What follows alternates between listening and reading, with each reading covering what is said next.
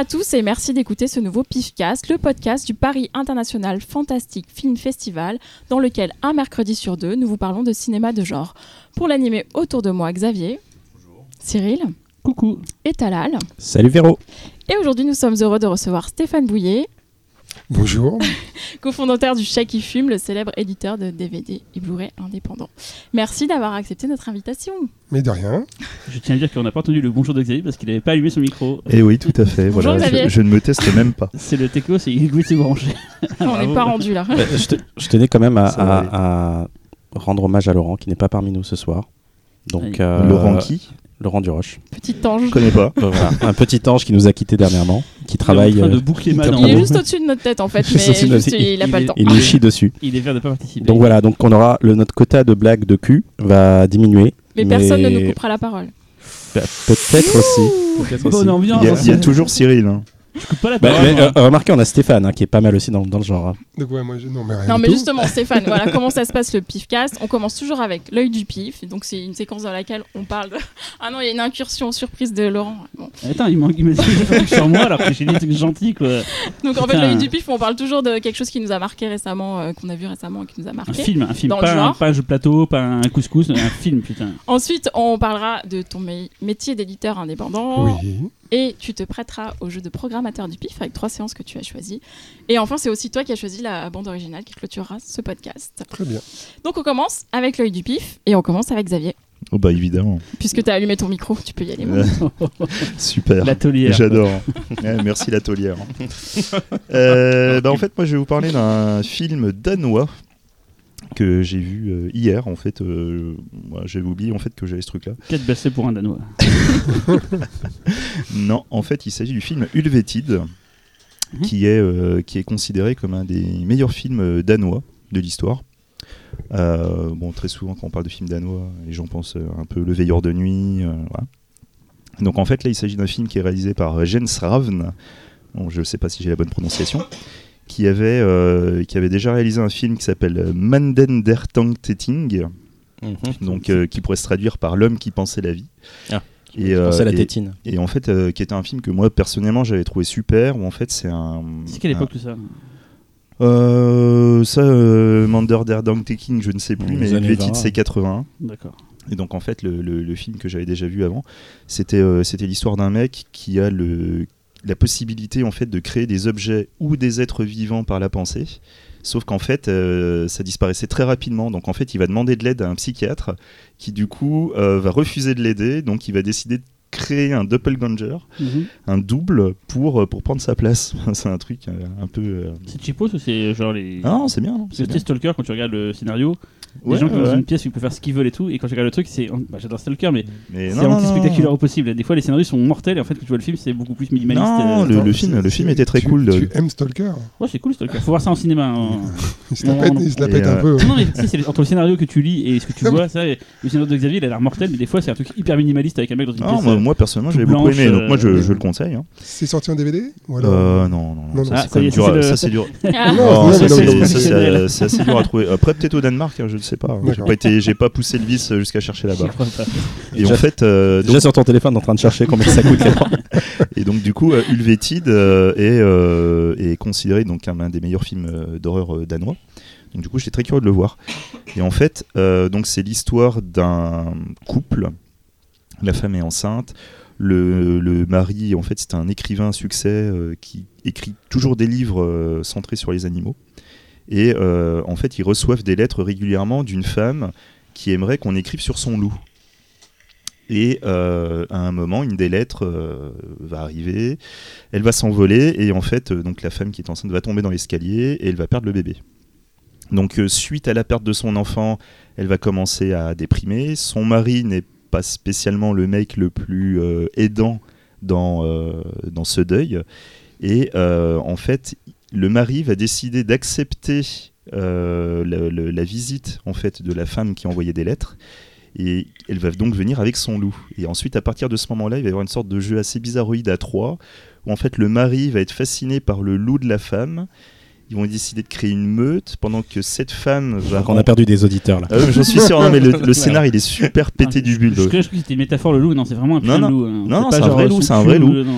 En un fait, trio entre un homme, une femme. Voilà, la, loup. la Ouais. femme va prendre de plus en plus d'importance pendant que la, la, la, la, la- la femme de l'écrivain va se sentir de plus en plus délaissée tout en, ayant- en ayant peur d'être abandonnée et elle va commencer à fantasmer sur la femme et son loup en se demandant si possiblement ça ne pourrait pas être un loup-garou. Est-ce qu'à un moment donné, dans le film, il y a quelqu'un qui dit loup et tu M'entends-tu Alors, en dehors, de, en dehors de tout ce que je vous ai dit qui a l'air euh, très euh, tordu, Mhm. principalement c'est un film qui est vraiment basé sur l'ambiance. Il n'y a pas de gore du tout. Je ne vous dirai pas s'il s'agit d'un psychotriller ou s'il s'agit d'un vrai film de loup-garou. Ça, je vous laisserai regarder si vous trouvez le film. C'est là, c'en est pas un. Et euh, ah, vous verrez, vous verrez. Et euh, mais surtout, ce qui était assez fascinant, c'est la- c'est- c'est c'est l'ambiance de ce film. Quoi. Il y a un truc. Alors, je précise tout de suite pour les Cyril, c'est un film lent. Attends, je passe pour le Google de Non, mais toi, toi, toi, Ulvetide, mais Je au, bout de, le- au bout de 15 minutes, toi, t'as déjà zappé. hein. qui est pas capable de. Mais non, non, Ah, il y, a un- Ce qui est pas faux, oui. c'est bon. il y a- il y a un truc, non, il y a vraiment un truc euh, tendu et tout. Il y a vraiment une super ambiance que j'ai vraiment beaucoup aimé. Et en plus, il y a, y y aussi un peu tout, tout ce folklore euh, danois sur le loup-garou qui, est un petit- qui est un petit peu différent, un petit peu euh, féerique quelque part. Enfin, j'ai trouvé ça vraiment intéressant. Et c'est vrai que le loup, euh, bah, la place symbolique du loup n'est pas la place habituelle de ce qu'on pourrait penser. Donc, euh, il y, a- il y a quelque chose de vraiment intéressant. Si dans, Le mec, il a pas eu une carrière énorme, Mhm. mais euh, enfin voilà quoi. Ces deux films-là sont vraiment à regarder dans sa carrière. quoi. si Moi, dans deux ans, tu sors chez le loup qui fume, c'est qu'on sait que. C'est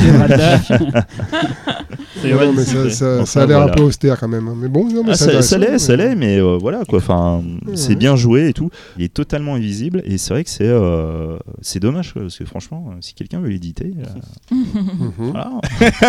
J'adore le. Dès qu'on a de l'argent, il n'y a pas de. Talal, ton œil du pif. Alors, moi ça fait j'ai une question. Tu sais vraiment à l'avance à qui tu vas demander ou c'est au Euh, c'est euh, réfléchi, c'est réfléchi. comme ça, euh, avec les yeux en, en l'air. C'est ça le- la table de Ouija là devant toi On sait c'est- pas qui va tomber sur le truc, on sait jamais. Vraiment à l'avance ça m'a même étonné, moi. Je me suis dit, tiens, ça va elle, a un suivre com- le- elle a un compagnon euh, invisible qui lui dit, qui lui pointe. Chuchote à mon oreille. C'est ça. Euh, moi, ça faisait longtemps que j'avais pas parlé de jeux vidéo. Non, sérieux Et ça faisait longtemps que j'avais pas parlé de séries. Donc je parlais de- à la fois de séries et de jeux vidéo. C'est exprès quoi. In the ass. Mais sérieux Allez, Eh. Alors, Plus sur le micro, euh, vas-y, on passe à la suivante. allez, hop. alors je vais parler de Castlevania, la série Netflix, donc euh, qui a commencé en Bon, ça 2017. Euh, une série qui compte deux saisons. Euh, donc la première euh, compte quatre épisodes et la seconde qui a, qui a commencé, je crois, il y a à peu près deux mois. Compte 8 épisodes, voilà. Euh, donc c'est l'adaptation donc euh, de Castlevania, donc Aku- alors j'essaie de bien le prononcer, Akumajo Dracula. Je sais pas si on dit ça bien en japonais, mais. C'est la fin qui est un peu foireuse, mais. euh. Euh, donc c'est une série qui est produite par euh, le très connu euh, jeune producteur populaire Adi Shankar, qui est un peu, un peu l'homme qui veut réhabiliter les, les IP, les adaptations d'IP en série et au cinéma. Donc il a produit euh, quand même The Grey, euh, le film avec Liam Neeson, j'ai oublié le titre français. euh, Le territoire des loups. le territoire des loups, 2013, et Dread 3D que perso je kiffe. Ah ouais, c'est mortel. est sorti, monde, oui. une année avant. Et surtout, et surtout, et ça je ne sais, je sais pas si vous le savez, il a produit Bodied qui est sorti en 2000, Ah, que- qui est passé au pif en 2017. Donc, euh, ce monsieur est aussi responsable d'une série de courts-métrages qu'il appelle les Bootleg Universe, et on lui doit euh, le, court-métrage Power Rangers très dark qui est sorti, euh, par qui est Joseph passé Kahn. sur le net. euh, il y a... Oui, par Genève Kahn. Bah oui, bah tiens, j'avais pas, j'avais pas. Dont pensé on avait parlé dans ce fantastique numéro sur le tokusatsu. Exactement, tout à fait. Où il place sa pub, l'autre. Eh Et- bah attends. Et surtout, et surtout, euh, cette série est écrite par Warren Ellis, euh, Oh. que tu connais bien, Ah ouais, Xavier, cool. euh, donc qui est l'auteur de Je Transmétropolitane. hein, je suis pas mon malin comme l'autre, mais je connais. Hein. Warren Ellis, euh. Donc, euh, série euh, écrite entre 97 et 2002, voilà. Donc voilà, donc euh, Castlevania, euh, la série, donc c'est un long développement réel. C'était l'adaptation en fait de, de Castlevania 3, le jeu vidéo sorti sur NES, Dracula's Curse, et, donc la- l'adaptation, une première adaptation de, de, de Ellis a commencé en 2007. Euh, c'était un peu un, produit, un projet qui est, qui, a- qui, a- qui est resté dans les limbes pendant un moment, jusqu'à ce que Shankar en fait s'empare du projet en 2012 et qui voulait faire un- une adaptation live euh, face au succès de- des Underworld et tout ça. Et, euh, et il me semble, il me semble que c'était James Wan qui était aux commandes de, du- de l'adaptation live à l'époque. Philippe Finalement- n'était pas disponible. Le projet, je n'ai pas compris non plus. Ah, Il a fait Blood, Last Vampire, en, en live. D'accord. C'est Philippe, non Je savais pas. Oui. Et. non, euh, non, non, c'est pas. Non. C'est Naon quelque chose, mais c'est pas Oui, c'est pas Non, Philippe Naon, euh, c'est le comédien. voilà. Je- C'est c'est- Naon, je sais plus comment il euh, s'appelle. euh, Fact-checking. euh, Je sais même pas ce que je cherchais là. J'ai un- cherche, le blog, cherche le blog de Las Vampire en live. Voilà. Et donc en 2016, Netflix a, a mis le grappin sur, sur euh, le projet et, euh, et donc a, a pris le scénario tel quel d'Hélice en se disant bon bah ça va faire un très bon truc. Ils ont prévu de faire trois saisons. C'est Chris Naon, c'est ça. Et, euh, et donc dans les influences euh, revendiquées, on parle de, du travail de Hayami euh, Kojima, donc l'illustrateur de Symphony of Night, donc le Castlevania le plus connu on va dire, Satoshi Kon, Ninja Scroll, Vampire Hunter D et aussi Berserk. Donc de quoi ça parle? La série donc s'ouvre sur le procès de la femme de Dracula, qui est jugée Draculette. pour sorcellerie. Donc la femme de Dracula est une humaine, il se trouve.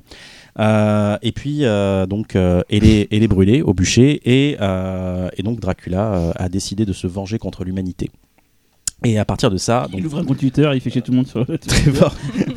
non non, ça se passe avec euh, des, des, des- des capes, des épées. Euh, donc Trevor Belmont, donc le, le fameux euh, euh, Trevor Belmont, donc euh, qui est qu'on voit, je, je crois qu'on voit dans la série, dans- dans- dans- qui est assez récurrent dans la série. En tout cas, la famille Belmont est connue, accompagné d'une magicienne qui s'appelle Sifa et bien sûr Alucard que les fans de la série du jeu Castlevania connaissent parce que c'est les héros de Symphony of Night. Donc voilà, pour parler rapidement de cette série-là, on a un caractère design que je trouve très réussi personnellement avec des personnages ultra charismatiques. C'est une série sans concession, euh, très gore, assez cul avec des gros mots, euh, donc qui est vraiment centré sur des adultes. Euh, alors, le truc que je peux regretter, et je pense que c'est peut-être propre à Elise, tu, tu me confirmeras Xavier, euh, c'est ultra bavard. C'est-à-dire que t'as Ah des, bah, t'as des tunnels de dialogue, Oui, et oui. genre Oui, euh, oui. où ça va parler, parler, parler. Euh, mais à la fin, c'est quand même assez gratifiant parce que c'est, si je prends l'exemple de la saison 2, alors tu as une première saison qui est vraiment centrée sur les, les héros, les gentils, et une saison, une saison 1 qui est centrée sur les gentils, pardon, et une saison 2 qui est vraiment centrée sur, les, sur la cour de Dracula. Et le final est juste ouf. T'as, euh, saison 2, tu te fais un petit peu chier, je dirais, pendant 4 épisodes, et à partir du sixième, euh, ça explose. Et au septième, t'as une baston, mais de ouf, quoi. Voilà, euh, c'est, vraiment mortel. Je conseille vraiment cette série. Euh, les saisons 3 est en développement, donc on devrait la voir l'année prochaine. Et je vais en profiter parce que j'ai parlé de, jeux vidéo. Je vais faire un petit crochet juste pour dire mais que j'ai un vrai, eu un vrai coup de cœur pour deux jeux, euh, deux jeux indépendants. Euh, un, c'est un jeu bordelais par un petit studio euh, qui s'appelle, euh, j'ai oublié le nom du, j'ai pas noté le nom du studio, mais c'est pas grave. Super. C'est- bon, je- C'est bien la peine de faire une digression. euh, qui s'appelle Dead Cells. Donc c'est c'est un Ah. jeu dont vous avez peut-être entendu parler. Il C'est y a, une sorte y a de Metroidvania. je le dirai après. C'est euh, voilà, c'est oh, désolé pour euh, les développeurs. Et un autre petit jeu qui est sorti récemment, qui est une petite bombe qui s'appelle Gris, et c'est un jeu développé par un petit studio barcelonais qui s'appelle Nomada Studio, et c'est édité par Devolver Digital. Et c'est une sorte de euh, journée en 2D euh, avec euh, une phase de puzzle game assez passionnante. Le jeu est, est beau à tomber, des musiques magnifiques. Voilà, si vous avez une Switch ou un PC, allez-y. Alors juste pour information de Dead Cells, il y a une intro animée qu'on doit à Bobby Pills et le Ah, réalisateur ne de cette pas. C'est lui qui a fait le petit jingle euh, qu'on a avant les séances au pif. D'accord. C'est ce réalisateur-là qui C'est a pas fait. Motion Twin Motion Twin, merci. Voilà. Bien en joué. tout cas, le réalisateur de, de- Bravo Motion Twin. Et donc, euh, ce réalisateur, Il a fait le petit spot euh, Bobby Pills qu'on avait avant chaque séance. Et voilà, c'est le réalisateur de la- de l'intro de, Dead Cells. non, Donc, beau j'ai oublié- travail. J'ai oublié son nom, mais voilà. c'est- Bravo monsieur. Stéphane, euh, ton Oui. œil du pif à toi. Qu'est-ce que tu as vu récemment qui t'a marqué Alors moi, comme j'ai beaucoup de travail, euh, je n'ai pas le temps de voir des DVD et des Blu-ray. C'est vrai que j'ai 100 tasses, euh, en plus on me les offre et tout ça parfois. Et donc ils s'entassent euh, dans notre bureau et, à part des séries vite fait qu'on mate en du coin de l'œil, non, il y a un film que j'ai revu pour le chat fume malheureusement, donc j'ai parlé d'un film du chat qui fume qui sort bientôt. Et là, je me suis dit quand même, c'est la quintessence du cinéma français, la quintessence du cinéma d'exploitation français. Alors, ça n'a rien à voir avec le film danois qui est un peu chiant. Mais... Et ton film, alors, c'est- l'animation, ce que tu disais là ou, t'as euh, Oui, c'est d'animation. ouais. D'accord, d'accord. Non, non, enfin, moi je connais rien du tout dans ce domaine-là, donc j'avoue que même les jeux vidéo, je suis un peu perdu. Et euh, moi, j'ai revu il n'y a pas très longtemps avec un grand plaisir. Et je me suis dit quel plaisir, c'était La Revanche des Morts Vivantes de Pierre c'est. Et, euh, et non, non, parce que voilà, je cherchais les différences, parce qu'il y a des différentes versions, patati patata, voilà.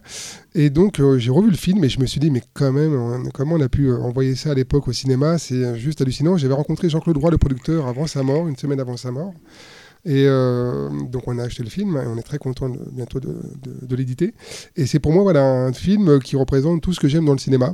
Donc c'est totalement un peu raté, il faut le dire, mais euh, c'est des dialogues un peu euh, qui- Rolinesque. euh, Ouais, non, parce que les, oui, les acteurs sont un peu à la ramasse, mais voilà, il y a tout ce que j'aime, c'est- il y a du gore, c'est vraiment du gore vraiment très C'est très violent. premiers films de Benoît Lestan, c'est ça hein C'est ça, c'est ça, c'est ça. Qui est un maquilleur français qui a fait entre autres Martyr. euh, Effectivement, d'ailleurs, les effets spéciaux sont très très très très très très bons. À part peut-être le ventre de la, enfin le, le fœtus qu'ils font, c'est voilà. Mais euh, non, là, il y a de la nudité, il y a beaucoup de nudité. Toutes les actrices sont nudes, même dès le début. C'est gratuit, c'est totalement gratuit. C'est vraiment. C'est- C'est un film parfait donc. C'est le film Ou alors c'est un parfait. film fauché, ça dépend. Non, parce qu'on ne s'ennuie pas un instant. Il y a une fin totalement ahurissante. On se dit, mais les mecs ont fumé du crack euh, par je sais pas quoi. Et euh, donc, c'est euh, la musique est vraiment pas mal du tout. Elle est sortie en CD. Et euh, non, c'est vraiment un film qui. euh, et bizarrement, quand on a fait, quand on a fait l'annonce sur notre Facebook, les gens ont été vraiment chaud patate pour, voir, pour revoir, revoir le film, ce qui est quand même très étonnant. Et on se dit, on va, on va se planter avec ce film-là, mais même pas, je pense pas. parce que C'est vraiment un film qui euh, représente. C'est un petit plaisir coupable. C'est le genre de petit, de petit film où on sait tous les défauts, on sait qu'il est indéfendable devant des gens qui aiment les films danois, mais euh, après ça, on sait que. euh, Eh, mais j'apprécie aussi, attention. hein. non, mais je, je- je taquine. Mais on sait que ça peut être indéfendable envers. euh, voilà, mais bon, c'est un plaisir d'une heure, d'une heure trente et. et c'est un film que je, je peux revoir plusieurs fois et euh, donc euh, à la suite. Il y a une histoire hein, ou- Ah, l'histoire de revanche des morts vivantes, oui, c'est une revanche des morts nues, vivantes. euh, Non, c'est voilà, non mais c'est des femmes qui sont toutes nues, enfin qui sont souvent toutes nues, qui non non, ce sont des jeunes filles effectivement qui après avoir bu un verre de lait euh, s'effondrent mortes. Et donc euh, avec une usine qui est pas loin, donc c'est un plus il y a un petit film, un petit côté un peu, on va dire Écolo. euh, écolo. Ah, super. Ah, bon, euh, non mais quand même euh, Il 35 veut son label euh, COP Ah bah à 21. fond, à fond, à fond, à fond, à fond, on va voir Nicolas Hulot là-dedans. Ouais. Mais il y a, non, non, mais il y a un petit côté écolo parce qu'il y a une usine à côté qui fait qu'il déverse n'importe quoi et euh, donc elles ont été, elles sont mortes, elles reviennent à la vie et donc elles vont se venger en tuant des gens, des filles, souvent nues et euh, à coups de d'épée dans, dans des endroits pas propices à accueillir une épée. Et euh, donc voilà, c'est une histoire super simple. Euh, les acteurs jouent euh, un peu comme des patates, mais euh, les effets spéciaux sont excellents et on ne s'ennuie pas un instant. Et Pierre Reinhardt m'a raconté un peu le tournage. Et Le réalisateur, du coup. Pierre Reinhardt, qui a fait du porno pendant des années, qui a été l'assistant de Claude Mulot sur beaucoup de porno. Et il a fait deux films, il a fait Dressage. Et donc il a fait ce film-là juste après, euh, avec les mêmes actrices que, de- que, Dressage. Et après ça, il s'est arrêté. Euh, le film a fait assez bien marché à l'époque en France. Euh, je m'en souviens que Mad Movies avait mis. Je m'en souviens encore de la- de l'article de, Mad Movies, même à l'époque, dans, un vieux Mad Movies à propos du film. Donc c'est un film que, qui est sorti donc en 86 de mémoire et donc que tous les ados de l'époque soit ont vu au cinéma, bon pas moi malheureusement, mais en cassette vidéo et ont connu leurs premiers émois sexuels C'est triste. devant ces Génération actrices de déviants. euh, ouais, de déviants et je- voilà non mais c'est vraiment Je euh, vois le sourire complice de Xavier. hein, c'est- Moi, j'ai hâte, voilà. hâte de le voir euh, défendre le film au CNC. euh, genre, vous savez, Moi aussi, j'aimerais tellement Ah, être mais là. alors honnêtement voilà c'est sur le film ça qu'on aime défendre parce que voilà on va dire que c'est c'est c'est français Ah, c'est c'est français C'est du patrimoine français, c'est vrai. c'est du patrimoine euh, français c'est un des derniers films euh, on va dire bis du patrimoine enfin, même c'est même le- c'est peut-être le plus grand Le film chant du cygne. C'est le chant du cygne non non mais c'est ça c'est le chant du cygne 86 c'était mort donc il y avait le couteau sous la gorge de Il y a année. Blood après.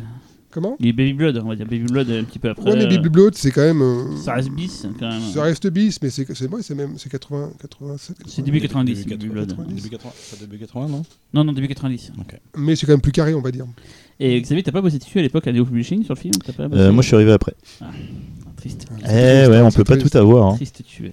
D'ailleurs, Néo qui avait la version euh, censurée, malheureusement, il n'y avait pas toutes les scènes euh, de nudité. balance. on comprend plus rien à l'histoire du coup s'il n'y a plus ces scènes-là, c'est ça. Ah, oui, c'est- capital pour la compréhension. important. Alors, le plus marrant, c'est quand même, je fais un petit aparté, on a quand même recherché les actrices. Voilà, qui depuis ont totalement changé, donc deux surtout. Non, une- sérieux? Ouais, non, bah, Il y en a une qui est devenue maintenant photographe, elle bosse pour la mairie de Paris, elle fait des, elle est artiste et tout. Elle Donc, s'appelle euh, Anne, elle est mère. Euh, non, non, non, non. Et l'autre, elle est, elle, est, elle est peintre, un truc comme ça. Donc, elle vit, dans, elle vit dans des mondes, ça se sent un peu très loin de tout ça. Bon, par acquis de conscience, on a quand même écrit aux deux actrices. Bien sûr, on n'a jamais reçu aucune réponse. Si vous nous écoutez, mesdames, parce que je sais que vous nous écoutez, Bien sûr. Stéphane. voilà, et malheureusement. Donc, On les invitera, ce sera Ah, nos premiers invités On un À poil, des- par contre. hein. Ouais, voilà, voilà. Et donc on n'a c'est- pas eu d'invité féminine. Bah oui, je sais. Ah, c'est vrai. Tu crois pas que je fais le compte depuis le début Oh putain. C'est vrai, il n'y a jamais eu de femme. euh, Ben, pff, dans ce milieu, t'as pas des masses, alors déjà qu'on a pas beaucoup de monde. Euh, effectivement, j'ai pas l'impression qu'on a invité des. Ouais, on n'a pas invité. invité. non, Prochaine mais fois. de toute façon, une suffit. Oh. Ouais, je suis pas d'accord avec ça. Donc c'est Euh, sorti voilà. ou ça va sortir alors? Ça va sortir en février. Ah, c'est bientôt. Bravo. Oui, avec une, des interviews, euh, des choses comme ça. Voilà. DTS HD Bien sûr. Je ne comprenais pas. Mais oui, avec la version intégrale, euh, avec la version intégrale, effectivement, et donc le DTS, tout ça. bien sûr, ouais. Nouveau master, euh, rutilant, et voilà. Cyril Ah, c'est moi? Oui. Et toi, tu fais quoi du coup? Bah, je sais pas. À la fin. Ah, elle se À la garde fin. pour la fin, là. Moi, je vais parler d'un film fondateur, un film sur lequel il n'y aurait pas aujourd'hui de pifcast, il n'y aurait pas de pif, il y aurait même pas, euh, je ne serais même pas, je ne connaîtrais même pas Stéphane s'il n'y avait pas eu ce film en fait. Parce qu'en fait, à l'époque, j'ai cherché ce film comme un fou sur euh, internet et je, l'ai- je me suis inscrit sur les premiers forums de cinéma pour pouvoir le retrouver. Je me suis inscrit sur des pour retrouver ce film-là en fait. Qu'est-ce que c'est? C'est l'enfant bâtard euh, de Sam Raimi et de Peter Jackson. C'est un film qui a réussi à faire la synthèse de toute cette époque-là, euh, ces films un peu fous, euh, gore, ultra libérés et tout, mais beaucoup plus tard. C'est un film assez récent, euh, début des années 2000, même carrément 2000. Ça pourrait, d'après vous, un film euh, L'enfant illégitime de Peter Jackson et de, de Sam Raimi. je- moi j'aurais dit body trash, mais bon. Euh, beaucoup plus tard. hein. Euh, Attends. les frères, euh, les frères Sperrig là non? C'est pas un Non, c'est des- beaucoup plus tard. Ça. C'est moi, c'est vraiment début 2000 quoi.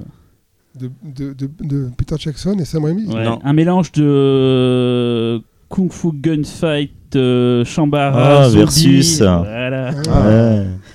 J'ai revu Versus de Riki- Ryu Kitamura, ça faisait genre putain, des années que je l'avais pas vu. C'est un film que j'avais énormément en tout cas euh, attendu à l'époque. Dans Mad Movies, il y avait eu une preview suite à un passage à Gérardmer. Alors je fais mes petites notes parce que je vais pas me tromper.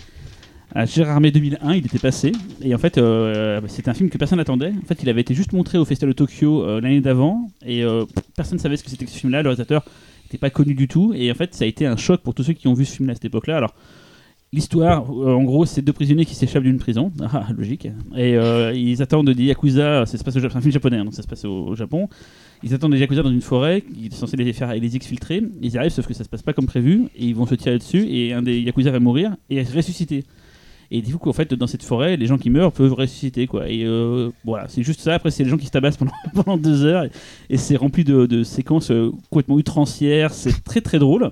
C'est une sorte d'humour très bizarre. C'est euh, très speed.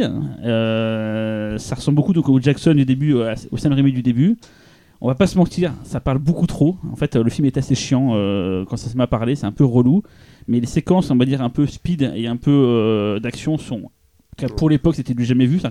C'était vraiment la première fois qu'on voyait une sorte de d'adaptation de manga en live. C'est qu'en fait, on dit souvent ça. Il y en a eu plein d'adaptations de manga en live, mais ce côté euh, dans l'action. euh, euh, veux dire complètement débridé a des idées complètement folles les gens vont s'envoler parce que là carrément dès qu'il y a un coup les gens font des bonds de 2 mètres euh, quand on découpe quelqu'un il est découpé on le voit se découper en deux s'ouvrir avec des gerbes de sang enfin c'est le mix de tout ce qu'on a aimé les Shambhala euh, Baby Cart le Kung Fu de Hong Kong euh, les gunfights de John Woo enfin c'est un mélange de plein de trucs c'est pas réussi à chaque fois c'est c'est- pas le meilleur de tous les univers mais ça fonctionne plutôt pas mal Juste pour expliquer, le réalisateur donc Kitamura avait juste fait avant deux moyens métrages, Dawn to Hell et Hit After Dark, euh, respectivement 97 et 96.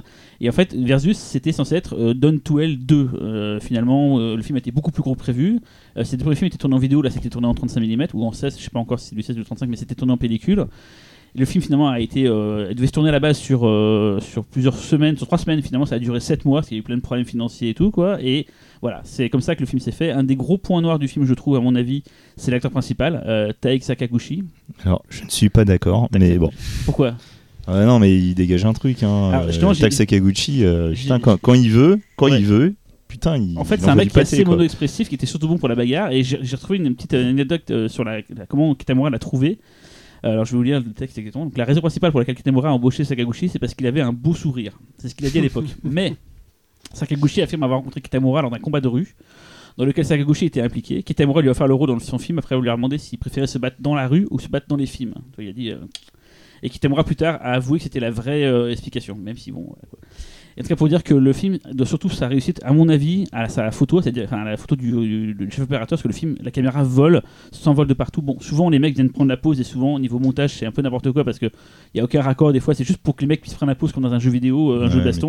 Mais t'as- des plans, euh, putain, mais je sais pas comment Euh, ils ont fait. Des plans de grue, il y a des plans, genre la caméra, enfin la balle va tirer dans un corps, donc il y a un trou et la caméra va passer à travers le trou, comme pouvait faire Sam Raimi dans euh, son western, merde, le, The, The Cook and oui. the Dead, mais c'est quoi en français Mort ou vif, Mort voilà. ouais. Il y a plein de trucs comme ça et tout. Et un autre truc aussi que j'aime beaucoup, c'est la musique de Nobuko Morino. Donc ça, c'est euh, le compositeur. J'ai regardé un peu ce qu'ils ont fait, la fois le chef opérateur et le compositeur. Ils ont fait, à part bosser pour Kitamura, ils n'ont pas fait grand chose. J'ai juste découvert un truc rigolo, c'est que le compositeur a fait la BO de Terror Firmer de, de Lloyd Kaufman. Comme quoi, surréaliste.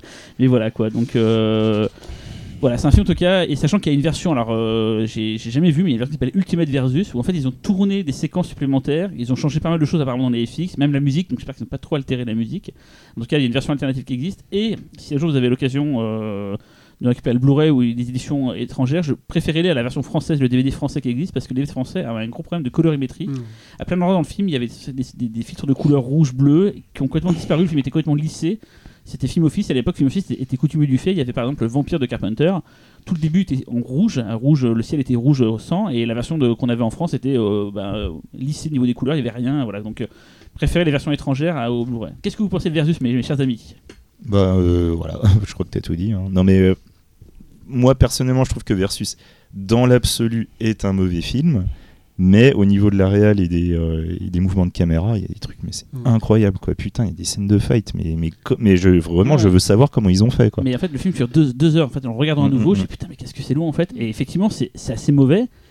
Mais à l'époque, j'étais combien fou sur euh, la réalisation et je, je surkiffais ce film-là. Et en, en le revoyant, finalement, l'aspect numérique, enfin l'aspect comment, comment dire, pellicule, fait, finalement sauve vachement le film. C'est quand même en le regardant maintenant, on se dit c'est quand même autre chose que les DTV euh, Asylum qu'on se mate. Qu'il y, a- il y a quelque chose, il y a un grain, il y a une, il y a une patte. Mais après, ça raconte pas grand-chose. Ça, ça joue, ça cabotine beaucoup. hein. Les acteurs en Oh, font. oui. euh, Enfin, ils, font, ah, ils ont qu'une Bah, machin on, est à la limite, par exemple pour les Yakuza, on est à la limite du stéréotype de l'acteur japonais qui essaie de faire un Yakuza. hein. Ouais, ouais. euh, ce que les gens vont imaginer, c'est ça que vous aurez à l'écran. Ça se joue un peu comme dans le collège foufoufou, si vous voyez un petit peu. Ça joue un peu comme ça, quoi. Là, euh, Véronique. euh, Non, non, mais moi, c'est- Stéphane. non, mais moi, effectivement, quand j'ai vu à l'époque, c'était un peu. Enfin, faut, il faut remettre le film dans son contexte. À l'époque, c'était vraiment, on était, enfin, c'était hallucinant, quoi. Au niveau de la mise en scène, on n'avait jamais vu ça. Et c'est vrai que le grain de l'image, la pellicule, c'est juste impressionnant. Non, non. Maintenant, effectivement, alors je l'ai pas revu. hein, moi, j'avoue, depuis. euh, Je l'ai pas vu depuis aussi, voilà. c'était le- Donc, j'ai peut-être un peu peur maintenant, après t'avoir t'avoir c'est long, écouté. c'est trop long en fait. euh, Mais euh, non, non, c'était juste à l'époque, mais fou, quoi. Il y a le flingue qu'on voit dans, dans, dans dans Robocop, le gros flingue géant. Ils, ils utilisent ça pour se tirer dessus à bout portant. Il y a un, un clin d'œil à Matrix. Enfin, c'est c'est un film assez méta en avance. C'est que c'était pas du tout méta Mm. à l'époque, mais c'était vraiment un film méta euh, Mais Voilà. c'est ce que j'allais dire, moi je l'associe vachement à Matrix parce qu'il était arrivé, enfin, arrivé peu après. un an après, ouais, quasiment. Et, euh, ouais. et il était un peu vendu comme ça aussi. Et euh, je l'ai pas revu depuis, mais c'est vrai qu'à l'époque euh, c'était grosse claque par rapport aux scènes d'action, etc. Mais euh, j'ai Il peur de le revoir là du Il coup. est habillé en cuir, il prend un blouson en cuir comme, Ouais. comme Neo. Enfin, il y a, il y a Il beaucoup de. il y, a un mo- il y a un mouvement de caméra Oui. circulaire, mais bon, qui a rien à voir avec celui de en Matrix. Mais, fauché, euh, mais quand il y a un, ouais, des, un ouais. flics qui dit vas-y tire-moi dessus, je suis aussi rapide que Mike Tyson, il dit ça va pas. Très bizarre. le mec dit euh, il y, a il y a une fille qui se prend un coup, il fait euh, ne touchez pas, je suis féministe. Il y a plein de trucs comme ça bizarres. Derrière la meuf, c'est qu'elle se prend des coups dans la gueule tout le long. Il y a une histoire de voyage dans le temps, enfin de, de c'est- tout pété niveau scénario, mais voilà, c'est l'efficacité. À la fin, il y a carrément, il a un sabre laser avec les trois points rouges de Predator. Enfin, c'est Mm. c'est voilà, c'est un film. Et quand tu le dis en 2000, on, enfin, Ah, je- moi j'avais 2000. 20 piges, c'était c'était ouf de voir ça quoi. Maintenant avec les, enfin, on a vu mille fois mille fois ça, mais euh, en tout cas en 2000 c'était assez dingue. Et du coup, je cherchais complètement à voir ce film là. Et je savais qu'il y a un, un bootleg allemand qui existait, c'était vendu sur un site et j'achetais jamais sur. Enfin, c'était Mais marrant, les débuts. ça me paraît pas si, ça me paraissait pas si compliqué moi de le trouver ce film là. En 2000, en bootleg, ça qui n'était pas encore sorti à l'époque, Ouais. c'était vraiment une version euh, parce que je voulais trop le voir. Je sais pas, j'ai fait un petit test sur mais il est quand même sorti pas longtemps après. euh. Sorti, en fait, il est sorti deux ans après en France. Il est sorti en février 2002. Il a été montré. il- il Le existe- 12 février 2002. Ok. J'ai le 20 février 2002. Voilà, et- en fait, il est, il est- 2000, c'était sa sortie au Festival de Tokyo. Janvier 2001, il a été montré à Gérardmer et il a fallu attendre un an pour qu'il soit montré en fait en salle en France. C'est sorti en salle en France. C'est Ah, c'est fou, ça. c'est quand même dingo. C'est quand même. J'ai regardé un peu les critiques de l'époque de la presse. Forcément, ils sont en mode mais qu'est-ce que c'est que ce truc C'est tellement pas un truc habituel. euh, Ce Mhm. film-là est tellement une anomalie. Après Kitamura, il y a eu du bon, du moins bon. Enfin, c'est assez régulier, on va dire quoi. Mais Justement, je, ce film fait partie de ma shame list, on va dire. Et, euh, Qui s'allonge d'émission en qui s'allonge. et euh, et par, parce que, surtout parce que j'ai beaucoup aimé, j'aime beaucoup Midnight Train, euh, que je trouve vraiment Alors, cool. si t'as aimé Miami Train, ça n'a absolument rien à voir. Oui, je sais, mais, le, le réalisateur, le talent du réalisateur m'a plu. Ouais. Voilà, donc. euh, Après, il a fait beaucoup de bouse, hein, Kitamura, on va pas se mentir. euh, mais même, genre, je pense à, à merde, euh, Azumi, euh, Ouais. qui est peut-être son meilleur film dans, les, hein. dans, les, dans ce qu'il a fait. euh, Ah ouais, non, mais il y a, pareil, Ouais. dans Azumi, t'as des plans de caméra, ah, euh, le truc, tourne, là- ouais, voilà, c'est les caméras qui tournent. un truc de fou. Et voilà, donc là, je suis vraiment, c'est la, pour moi, c'est vraiment le chef opérateur. Et je me suis demandé s'il avait pas fait d'autres trucs après, genre, euh, comme Takeshi Miike est arrivé avec des gros budgets, est-ce qu'il a pas bossé avec Miike? Non, finalement, il a fait que les films de Kitamura. Pareil pour le compositeur de la musique, qui, je trouve la musique, je l'adore, je la mets d'ailleurs souvent, euh, le combat de fin dans la- les BO, des, la liste du pif et tout. Voilà, c'est. Voilà, D'ailleurs, on l'a passé ici dans un, dans un pifcast, on avait passé en Ouais, musique de fin et tout. ouais. euh. Bah, Véro, hein, Oui, à ton tour, parce que c'est bien de nous cibler, mais bon. Non, mais moi, du coup, euh, je crois que mon œil du pif va faire euh, le lien avec euh, notre sujet du jour parce qu'en fait, je me suis rendu compte que c'était un film qui était sorti chez le chat qui fume. Ah bon. Ah bon. Enfin, je crois. Ah bah d'accord. C'est Pulsion Cannibale. Oui. Voilà. Ah. Euh, que j'avais jamais vu, que j'ai découvert assez récemment, euh, Antonio Margheriti 1980.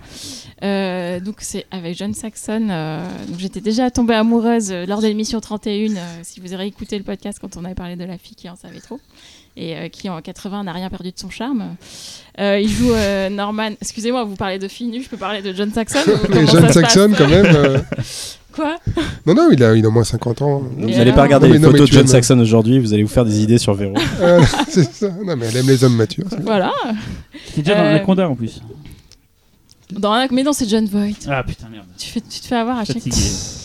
Euh, donc il joue Norman Hopper, un vétéran du Vietnam qui a du mal à se réacclimater à la vie normale et qui s'aperçoit que les autres anciens vétérans euh, sont atteints d'un mal étrange qui les pousse à mordre, voire à dévorer les autres personnes. Et surtout, on s'aperçoit que lui-même lutte contre ce mal. Euh, en fait, quand j'ai quand j'ai lancé le, le film euh, au début, euh, alors en plus, il était, euh, je l'ai vu sur le câble, n'est-ce pas? Et il Ah. était sous son autre nom qui est Demain l'Apocalypse. Donc je savais pas que c'était Pulsion Cannibale quand j'ai lancé. Et après, j'ai compris. Demain l'Apocalypse? Ouais. Parce qu'en fait, en italien, en, en italien, Ah oui, oui, c'est Apocalypse en et ils avaient- ils italien. ont fait une traduction en français. Ah ouais, les mecs, bravo quoi. Oui, voilà, très approximatif, mais bon. Et, euh, et donc le début, je me suis dit mince, euh, c'était euh, un nanar. Sachant que j'avais vu il y a pas longtemps l'Apocalypse dans l'océan rouge, je me suis dit merde, je vais encore me taper un gros nanar. Dans bateau. Et du coup, euh, au début, là, toutes les scènes au Vietnam, c'est un peu, on est, enfin, on est un peu étonné, on rigole, etc.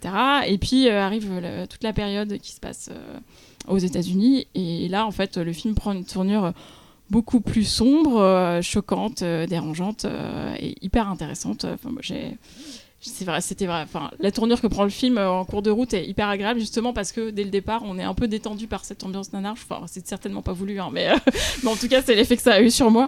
Et euh, du coup, je me suis vraiment fait saisir en cours de route par, par la noirceur du film, en fait. Et, et qui, en même temps, garde un côté bis tout au long, avec des scènes ultra gore, des petits détails un peu, un peu too much, on va dire. Et, euh, et puis surtout, la- le plan final euh, qu'on ne dévoilera pas et qui est, qui est carrément Z, quoi. Et euh, voilà. Donc, du coup, je m'attendais pas à ça. Et j'étais très, très surprise et contente de voir ce film, de découvrir ce film. Sur le tard, évidemment, mais... Mhm. Et du coup, c'est en 2016 qu'il est sorti au Jackie Film, c'est ça? Oui, sûrement. Ah, bravo. hein. C'était pas toi si, si, si, si, si, si, mais j'ai pu vraiment. Non, non, mais tout, tout- tout passe très vite. Non, non, mais c'est un film qui, est- qui est, qui est génial. C'est, euh, de toute façon, Mar- Margheriti n'est pas, n'est pas fan. Enfin, c'est pas quelqu'un qui fait des films d'horreur. Donc, c'est, il venait de faire des films euh, de guerre, euh, donc tournés, je sais pas trop, aux Philippines ou en Thaïlande, je sais pas trop.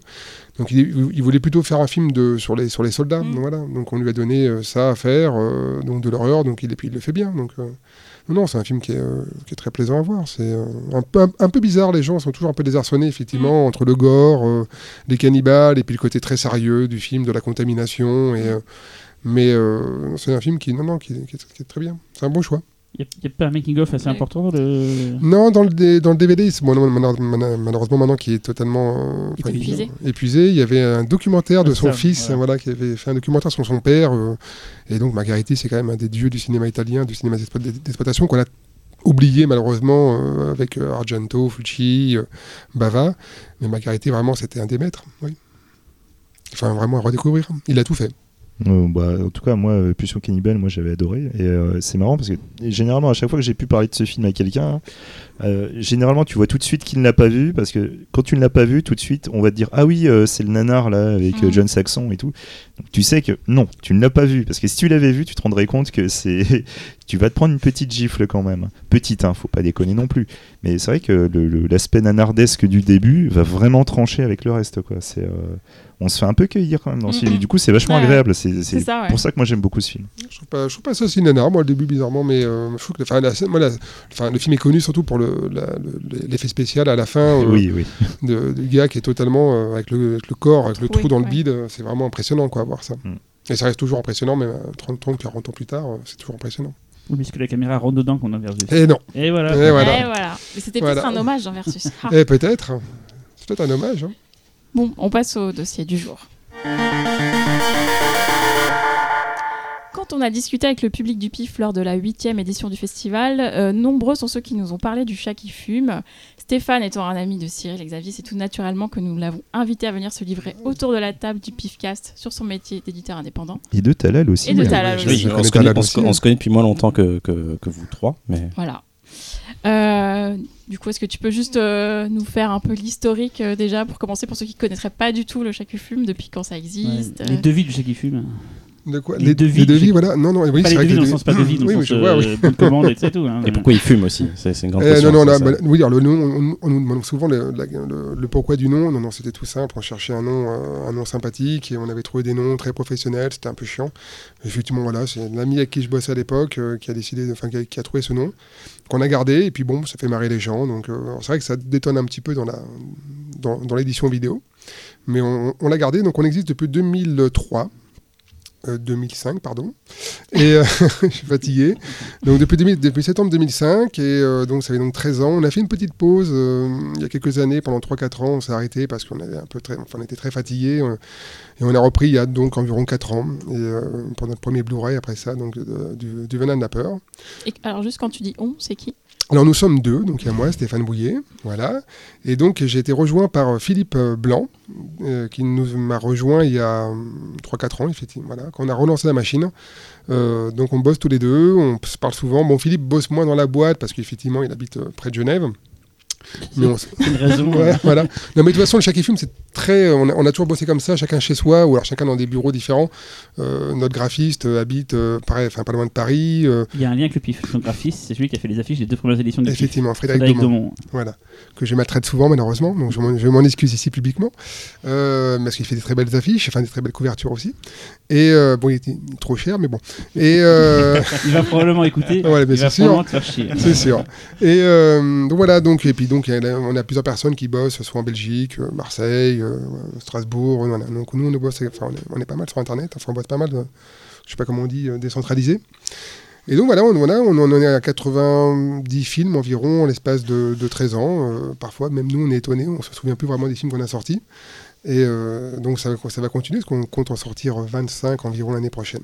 C'est énorme. C'est énorme. Ouais. Bravo. Ouais, alors je sais pas si on va tenir. hein. Déjà 12, c'était déjà dur là, donc cette année, mais euh, là on s'est pris un petit peu en avance, mais c'est le but, ouais. Ouais, moi, j'ai vu euh, se créer ce- la gestation du- de l'entreprise Ouais, c'est vrai, euh, c'est vrai. sur le forum de Devil Dead où on était tous les deux euh, présents avec Stéphane et Fausto d'ailleurs aussi qui était présent aussi dessus. Xavier, t'étais pas dessus, je crois. dans, euh, Non, non, Non. non.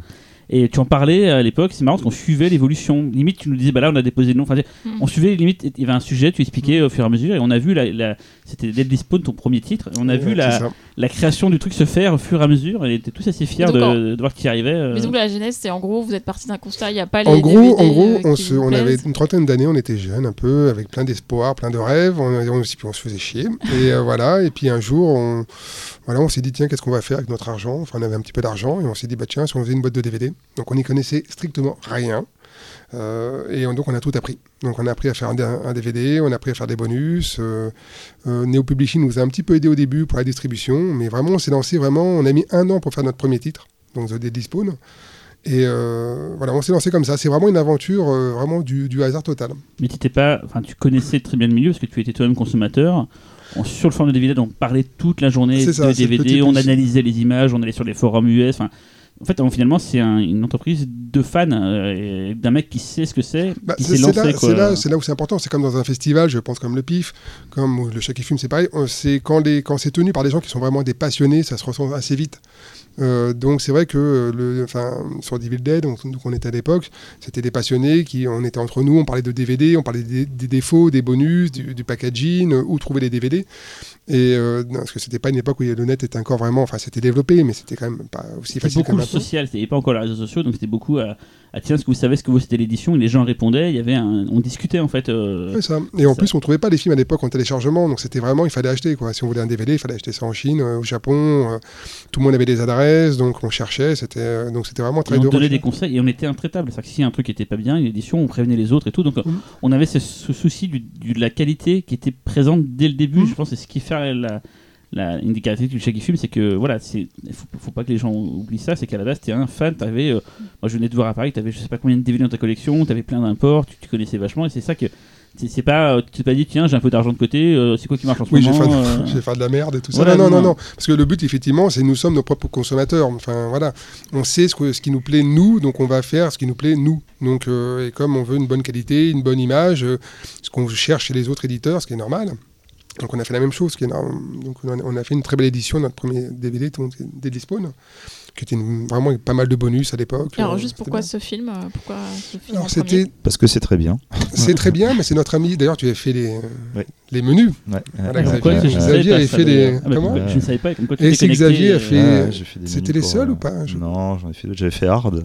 Art, c'était toi aussi J'avais beaucoup aimé le, le film. Ouais, le film, c'est bien. C'est euh, ouais, une sorte de, de, de, de, de psycho-killer euh, gay, euh, mais qui, qui, qui a une putain d'ambiance quand même, ce Art, truc-là. c'est génial. Art, on en a vendu. Euh, c'était- on a vendu un paquet, bizarrement. Ouais. C'est c'est comme ça que vous êtes connus tous les deux, du coup? Euh, Euh, non, je crois que c'est Un via Néo, je pense. Néo et. Laurent, surtout. Et Laurent, Laurent bah oui, surtout Laurent. c'est toujours pareil, c'est ce réseau des, forums. ouais, C'est bah ça, on s'est tous connus sur les forums et, à l'époque. Enfin, Laurent, toi Cyril, Laurent Lopéré, donc, qui à l'époque, c'est lui qui m'a trouvé le film, justement. Ah, oui. Qui avait trouvé le contact pour, de- du, du producteur Ah ouais. pour, voilà, pour Et trouver tu le vois, et du coup, moi, à cette époque-là, avec Laurent, on avait bossé sur les Guinea Pig pour One Plus One. Ouais.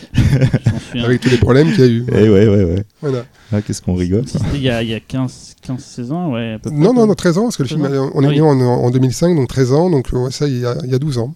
Ça passe euh, assez vite. Alors, t'as su- suivi l'évolution de la capillarité de Xavier, du coup. Moi, j'ai toujours connu comme ça, Xavier. Ouais, mais moi aussi, c'est vrai ça, que. Moi, je bouge pas en fait. hein. C'est ça, c'est. Non, non, non. T'es né comme ça, en On fait. va pas s'attarder longtemps sur la première Pardon. partie, mais peut-être pas. Non, non, je cherche Oui. genre, peut-être la- juste très rapidement les, les grands titres de la première vague, on va dire. On va surtout parler de la seconde Alors- vague de qui fume. Justement, moi je voudrais préciser un truc, c'est euh, en question, c'est que justement les deux vagues, tu as une première vague, je vais pas dire qu'elle euh, qu'elle se dispersait, mais c'est vrai que tu, tu, tu- tu partais vraiment dans beaucoup de choses. Tu avais à la fois du film d'horreur comme Deadly Spawn, euh, comme un psycho-killer gay euh, au milieu, il y avait eu le, ce double DVD avec les courts-métrages de, de. Cairn, Ouais. tu avais Lydia Lunch et tout, machin. Enfin, La Brune et moi. Qu'est-ce qui, qui a changé du coup entre les deux vies? Enfin, Comment tu peux avoir un, un certain type d'é- d'éditorial au début qui part un peu partout et puis là, là super la- simple. et la deuxième d'un seul coup mais t'as vraiment accès C'est super simple. En fin de compte, non, non, en fin de compte, c'est super simple. Euh, le CNC nous donnait aucune aide. Donc, en fin de compte, euh, on cherchait des droits de film italiens, mais ça coûtait une, une blinde. Ça coûtait vraiment cher. Hein. Neo Neo Publishing était déjà là. Ouais. Donc, les prix, voilà, étaient assez, assez, c'était très cher pour nous, trop cher pour nous. Et euh, donc, on prenait un peu ce qu'on trouvait et ce qu'on aimait. Donc ça partait un peu dans tous les sens parce qu'en plus on voulait pas vraiment euh, avoir une ligne éditoriale vraiment précise. On aimait bien ce côté un peu fourre-tout, un peu bordélique. Et quand les gens nous demandaient mais quelle est votre ligne éditoriale, je dis bah écoutez, je sais pas, est-ce qu'on demande ça par exemple à Wildside ou à Carlotta, ils ont pas vraiment de ligne, on va dire. Voilà, ils aiment un certain style de cinéma, mais ils peuvent tout sortir. Ils sortent de Joe, enfin, du Dante maintenant, avec voilà. Et donc nous c'était un peu pareil. C'est vrai que nous c'était un peu bordélique. On passait de Carnival of Soul au film de Palardi, Ouais, donc ouais, euh, On va en parler de Palardi aussi. voilà. il faut Il y, a, il y a beaucoup à dire. Donc c'était un peu le chaos total, mais on aimait bien ce, que, enfin, ce côté-là avec de la Black Exploitation, avec euh, Forbidden Zone à l'époque. euh, Ça, C'était bien, c'était un beaucoup ça, Forbidden Zone par exemple. Ouais, Euh, c'était pas le film qui avait marché le mieux, mais. Non, mais euh, pour le ouais, coup, c'était un film ouais, rare. il vrai. a fait une belle édition. euh, Très belle édition, et euh, donc ça partait un peu dans tous les sens. Et c'est vrai que le CNC à l'époque, bon, on sortait des films qui rentraient pas un peu dans leur case. Voilà. Vous, vous allez les voir, et c'était un nom ou vous essayez même pas euh, Si, si, si, si. Alors, alors, on, allait les voir, on avait de temps en temps un petit peu d'argent quand même. hein. Si, si, on va pas. Il y a des titres, on avait de l'argent. Euh, après ça, pour les palardis, on n'avait pas d'argent, ce qui me semblait un Quoi, pour l'arrière-train sifflera trois fois, Eh c'est non. pas aidé. Et euh, c'est quoi les critères du CNC pour vous donner ou pas des, des aides en fait? Alors ça a changé maintenant parce que maintenant c'est une, une, une- une autre équipe qui. Le critère c'est simple, il faut quand même qu'il y ait un aspect quand même culturel. Euh, pour, enfin pour les films, des belles éditions malgré tout, des bonus, une vraie recherche, enfin que l'éditeur se casse un peu les, enfin se casse un peu le cul. C'est du patrimoine, quoi. Du patrimoine, c'est pour ça qu'on pensait que les palardis c'était du patrimoine, mais il semblerait que non. Euh, bon, on a quand même tenté, non, mais c'est vrai qu'à un moment donné, on avait vraiment même, pour, on a sorti un docu-fiction qui s'appelait 40, on a reçu vraiment rien du tout. Donc il y avait une certaine fatigue. En plus, le DVD commençait un peu à couler à ce moment-là. Et c'est à ce moment-là où le- on s'est arrêté que le CNC a commencé à donner de l'argent, tout simplement, à- enfin à aider un peu plus ces petites structures. Et donc au bout de trois ans de glandouille, on est revenu. euh, et donc là, c'est la deuxième période. Et c'est vraiment l'arrivée de Philippe du coup qui a relancé le truc ou c'était t'as commencé à relancer, t'as rencontré On a- Philippe et alors, ça a j'ai relancé un petit peu avant. J'ai relancé un petit peu avant avec le film Dark Souls. Un film donc euh, de quel pays? Norvégien, Norvégien. Mais fait par un Français. fait par, par deux Français, Ouais. et euh, César Ducasse et Mathieu Pétel. Et, euh, et en, puis d'un coup, j'ai rencontré Philippe dans un, dans un festival, on discutait de passionnés entre passionnés, et je lui disais, ben moi, ce qui m'intéresse, c'est le venin de la peur, c'est des films comme ça, euh, parce que j'ai écrit dans le temps pour des fanzines ou pour des sites internet, et donc c'était, moi, je suis un passionné de films italiens à la base. Et donc, euh, mais je lui disais, voilà, bon, les prix ont commencé à baisser, puisque maintenant, bah, plus rien ne marche, hein, la, vidéo se casse la gueule, donc les prix ont commencé à baisser, mais voilà, il faut, il me faut un peu d'argent pour commencer, et donc il m'a avancé un peu d'argent. Voilà. Ce qui est plutôt sport, enfin plutôt sympa quand même. Bah, une personne que tu ouais. connais à peine, à qui tu fumes des clopes. euh, Ah oui, chaque film, c'est ça. Voilà. du. Et donc, euh, ouais, c'est ça. Maintenant, c'est le chat qui vape. Le chat qui vape maintenant. et, euh, et donc voilà, on a commencé euh, comme ça en achetant le venin de la peur et on s'est dit, euh, ben on- voilà, maintenant on va prendre des films italiens on- et on, s'est- lancé en disant on fait du Blu-ray, on fait des belles éditions, on fait des bonus, on fait du carton, on fait du digipack. Et Surtout parce que l'édition de Venin de la peur, elle est sublime. Et, euh, et je dis pas que c'était pas beau avant, euh, Stéphane, mais Oui. c'est vrai qu'on passe du boîtier plastique, le DVD de la Brune et moi, ou de 40, à euh, une édition de Digipack carton hyper classe du Venin de la peur, avec un truc que je pense personne d'autre n'a fait en France depuis, ou en tout cas, c'est de laisser le titre italien euh, en grand sur le, sur le titre, sur la jaquette. Quoi. Oui, c'est vrai que ça c'était. Ça, ça m'a surpris. Bah, je voulais même pas mettre le titre français parce que le titre Le venin de la peur c'est un titre vidéo donc c'est pas le titre français. Et euh, C'était quoi? le titre, le titre italien? Français Ah, c'est, c'est le, le vrai titre français, c'est sorti sous le titre Carole, sous le titre Les salopes montent en enfer. C'était ça qu'il fallait marquer. voilà, c'est ça.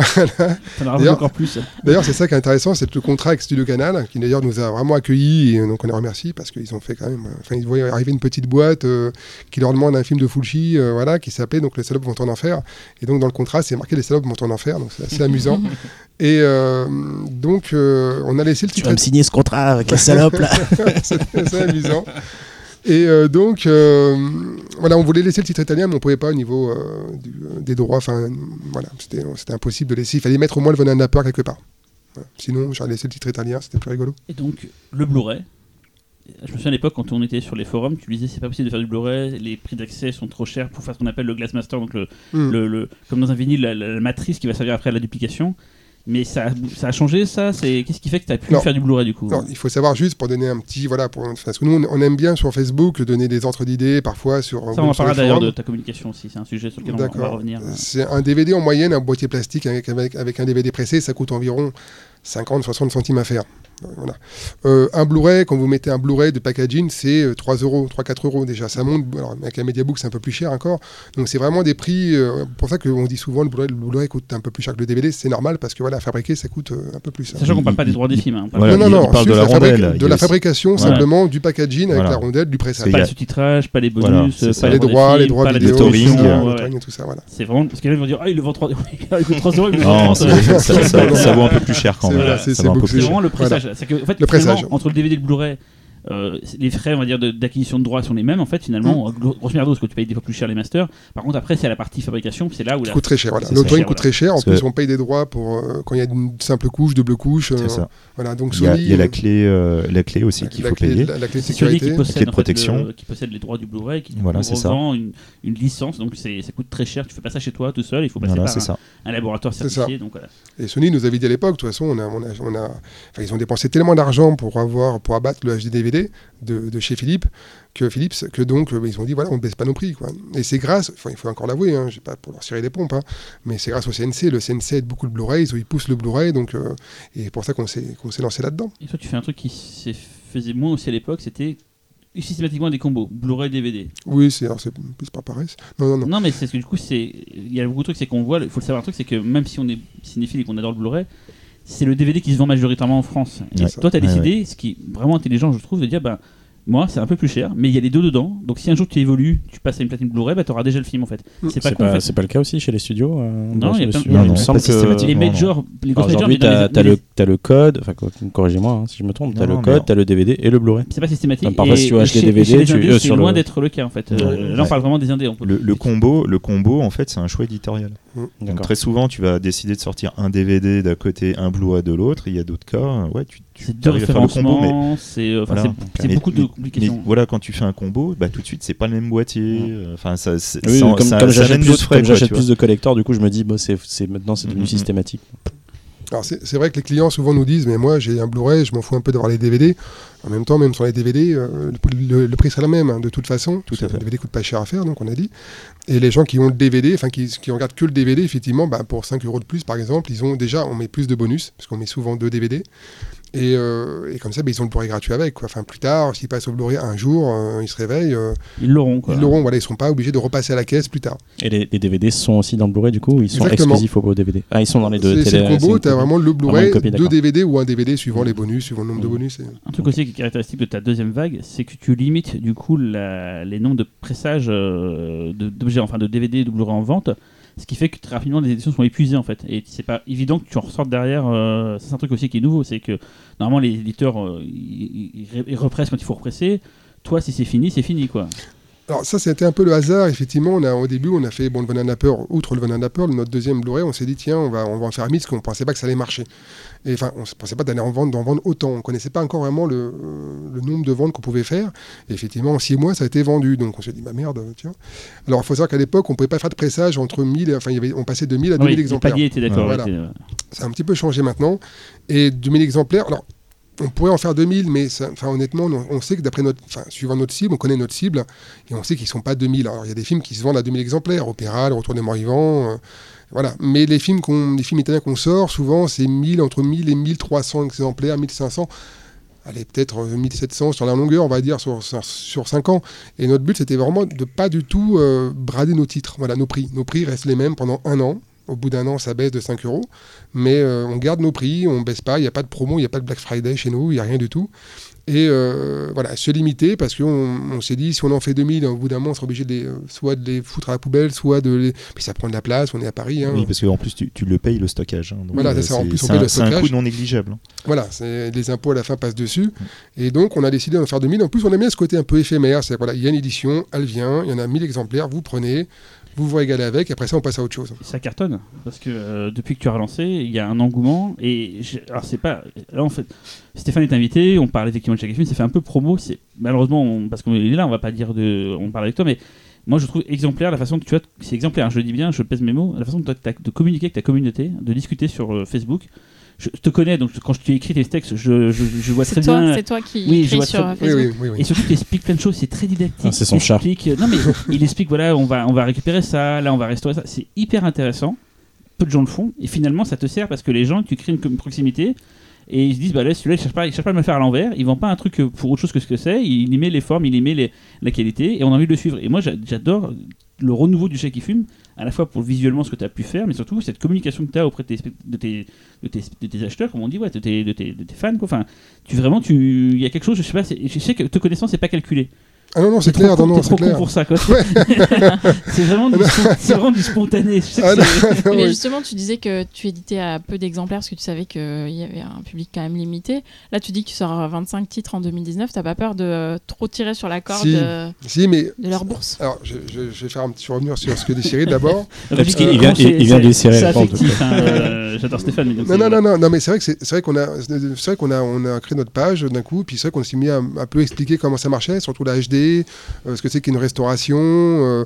Non, non, on- il faut être honnête avec les gens. Il faut pas les prendre à l'envers. Ils se sont fait tellement avoir. Sur les... De toute façon, les baisses du DVD, on- le DVD a baissé à cause de ça. C'est qu'on leur, on leur a fait tellement à l'envers en sortant des éditions euh, tous les 15 jours avec des bonus en plus, des packaging en moins. Enfin, c'était n'importe quoi. Donc, où les prix se finissaient maintenant à ces discounts à 2 à 2 euros. Donc, les gens, au bout d'un moment, ils sont, ils sont eu un peu ras-le-bol. On a puis- déprécié l'objet. Totalement, voilà. Et nous, on a fait le contraire. On s'est dit, alors c'est pas du tout, c'est pas du tout dans le- on n'avait aucun but marketing. hein. On est, comme tu as dit, on est trop fainéant limite Non, mais c'est- trop spontané, trop naturel. Je sais que te connaissant que c'est Mm. pas un truc calculé, quoi. Ah non, c'est venu comme ça. on- non, non, c'est vraiment, c'est le hasard. On, bah non, on fait vraiment le contraire. Voilà, c'est des, c'est des prix fixes, euh, c'est du beau packaging et, euh, et puis basta. Et euh, donc on a, effectivement, voilà, on parle, on parle avec les gens. Les gens, au bout d'un moment, on les connaît, même ce sont les clients, donc on les connaît. Quand les gens nous ont au téléphone, ben, ils voient quand même qu'ils- on sait parler du cinéma italien très facilement, donc ils, se rendent bien qu'on est des passionnés et qu'on connaît le cinéma italien autant qu'eux. Donc ça leur plaît aussi. Et euh, c'est vrai que le fait d'expliquer, c'est aussi, euh, même pour nous, ça nous fait plaisir parce que d'un coup, quand on trouve, euh, je sais pas moi, des scènes inédites, euh, quand on trouve des bobines 35 mm, c'est super. euh, Enfin voilà, nous, enfin, nous- ça nous éclate. hein, Il y a un côté un peu, il y a un côté de passionné de jeu, et donc on aime partager ça. non, on partage ça. euh, enfin, voilà, on est sur nos chiottes, on est en train d'écrire un petit mot. euh, enfin, parfois, ça. vraiment ça. Quoi. Non, non, mais il y a parfois. Prochaine fois, vous reverrez un message. Non, le shakishi, quoi. C'est le non, mais, non, mais je sais qu'il y a, non, mais je Message sais de qu'il y a- Stéphane. non, mais je sais qu'il y a une fois, j'étais sur mes toilettes comme ça, tranquillement, en train de faire un post, et puis c'est vrai que le post a cartonné, je me suis dit, bah merde, c'est marrant. tiens. Depuis, tu fais tout est pas On a là-bas. C'est ton bureau. Ceux qui écoutent ça, qui verront maintenant les posts de Stéphane, pensez aux odeurs maintenant. Voilà, Ah, c'est ça. Non, non, non, voilà. Mais c'est important, je pense, de, de, de, de- maintenant dans le web 2.0, je sais pas si on est toujours peut-être 3.0, on non, est trop pas. vieux, nous, pour ça. Voilà, c'est important d'être voilà, de, de la proximité, de, de, de, de parler aux gens, et c'est vrai qu'ils sont quand même peu nombreux, et donc, euh, ben, c'est, c'est, c'est nous, donc il n'y a, pas de- a pas de marketing chez nous, on va dire, non, ça c'est clair qu'il n'y en a pas du tout.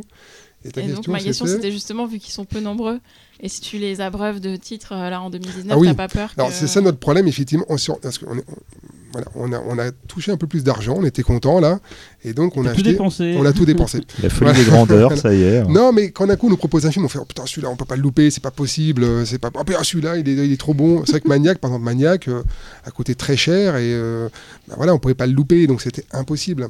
Maniac, on a passé au pif en 4K Voilà. et en partenariat avec le chat qui fume. Voilà donc c'était totalement impossible. Donc c'est vrai d'un coup on a claqué tout notre, tout notre pognon et euh, d'un coup on s'est aperçu après ça on a dit merde on a 25 titres ou 22 je sais plus 25.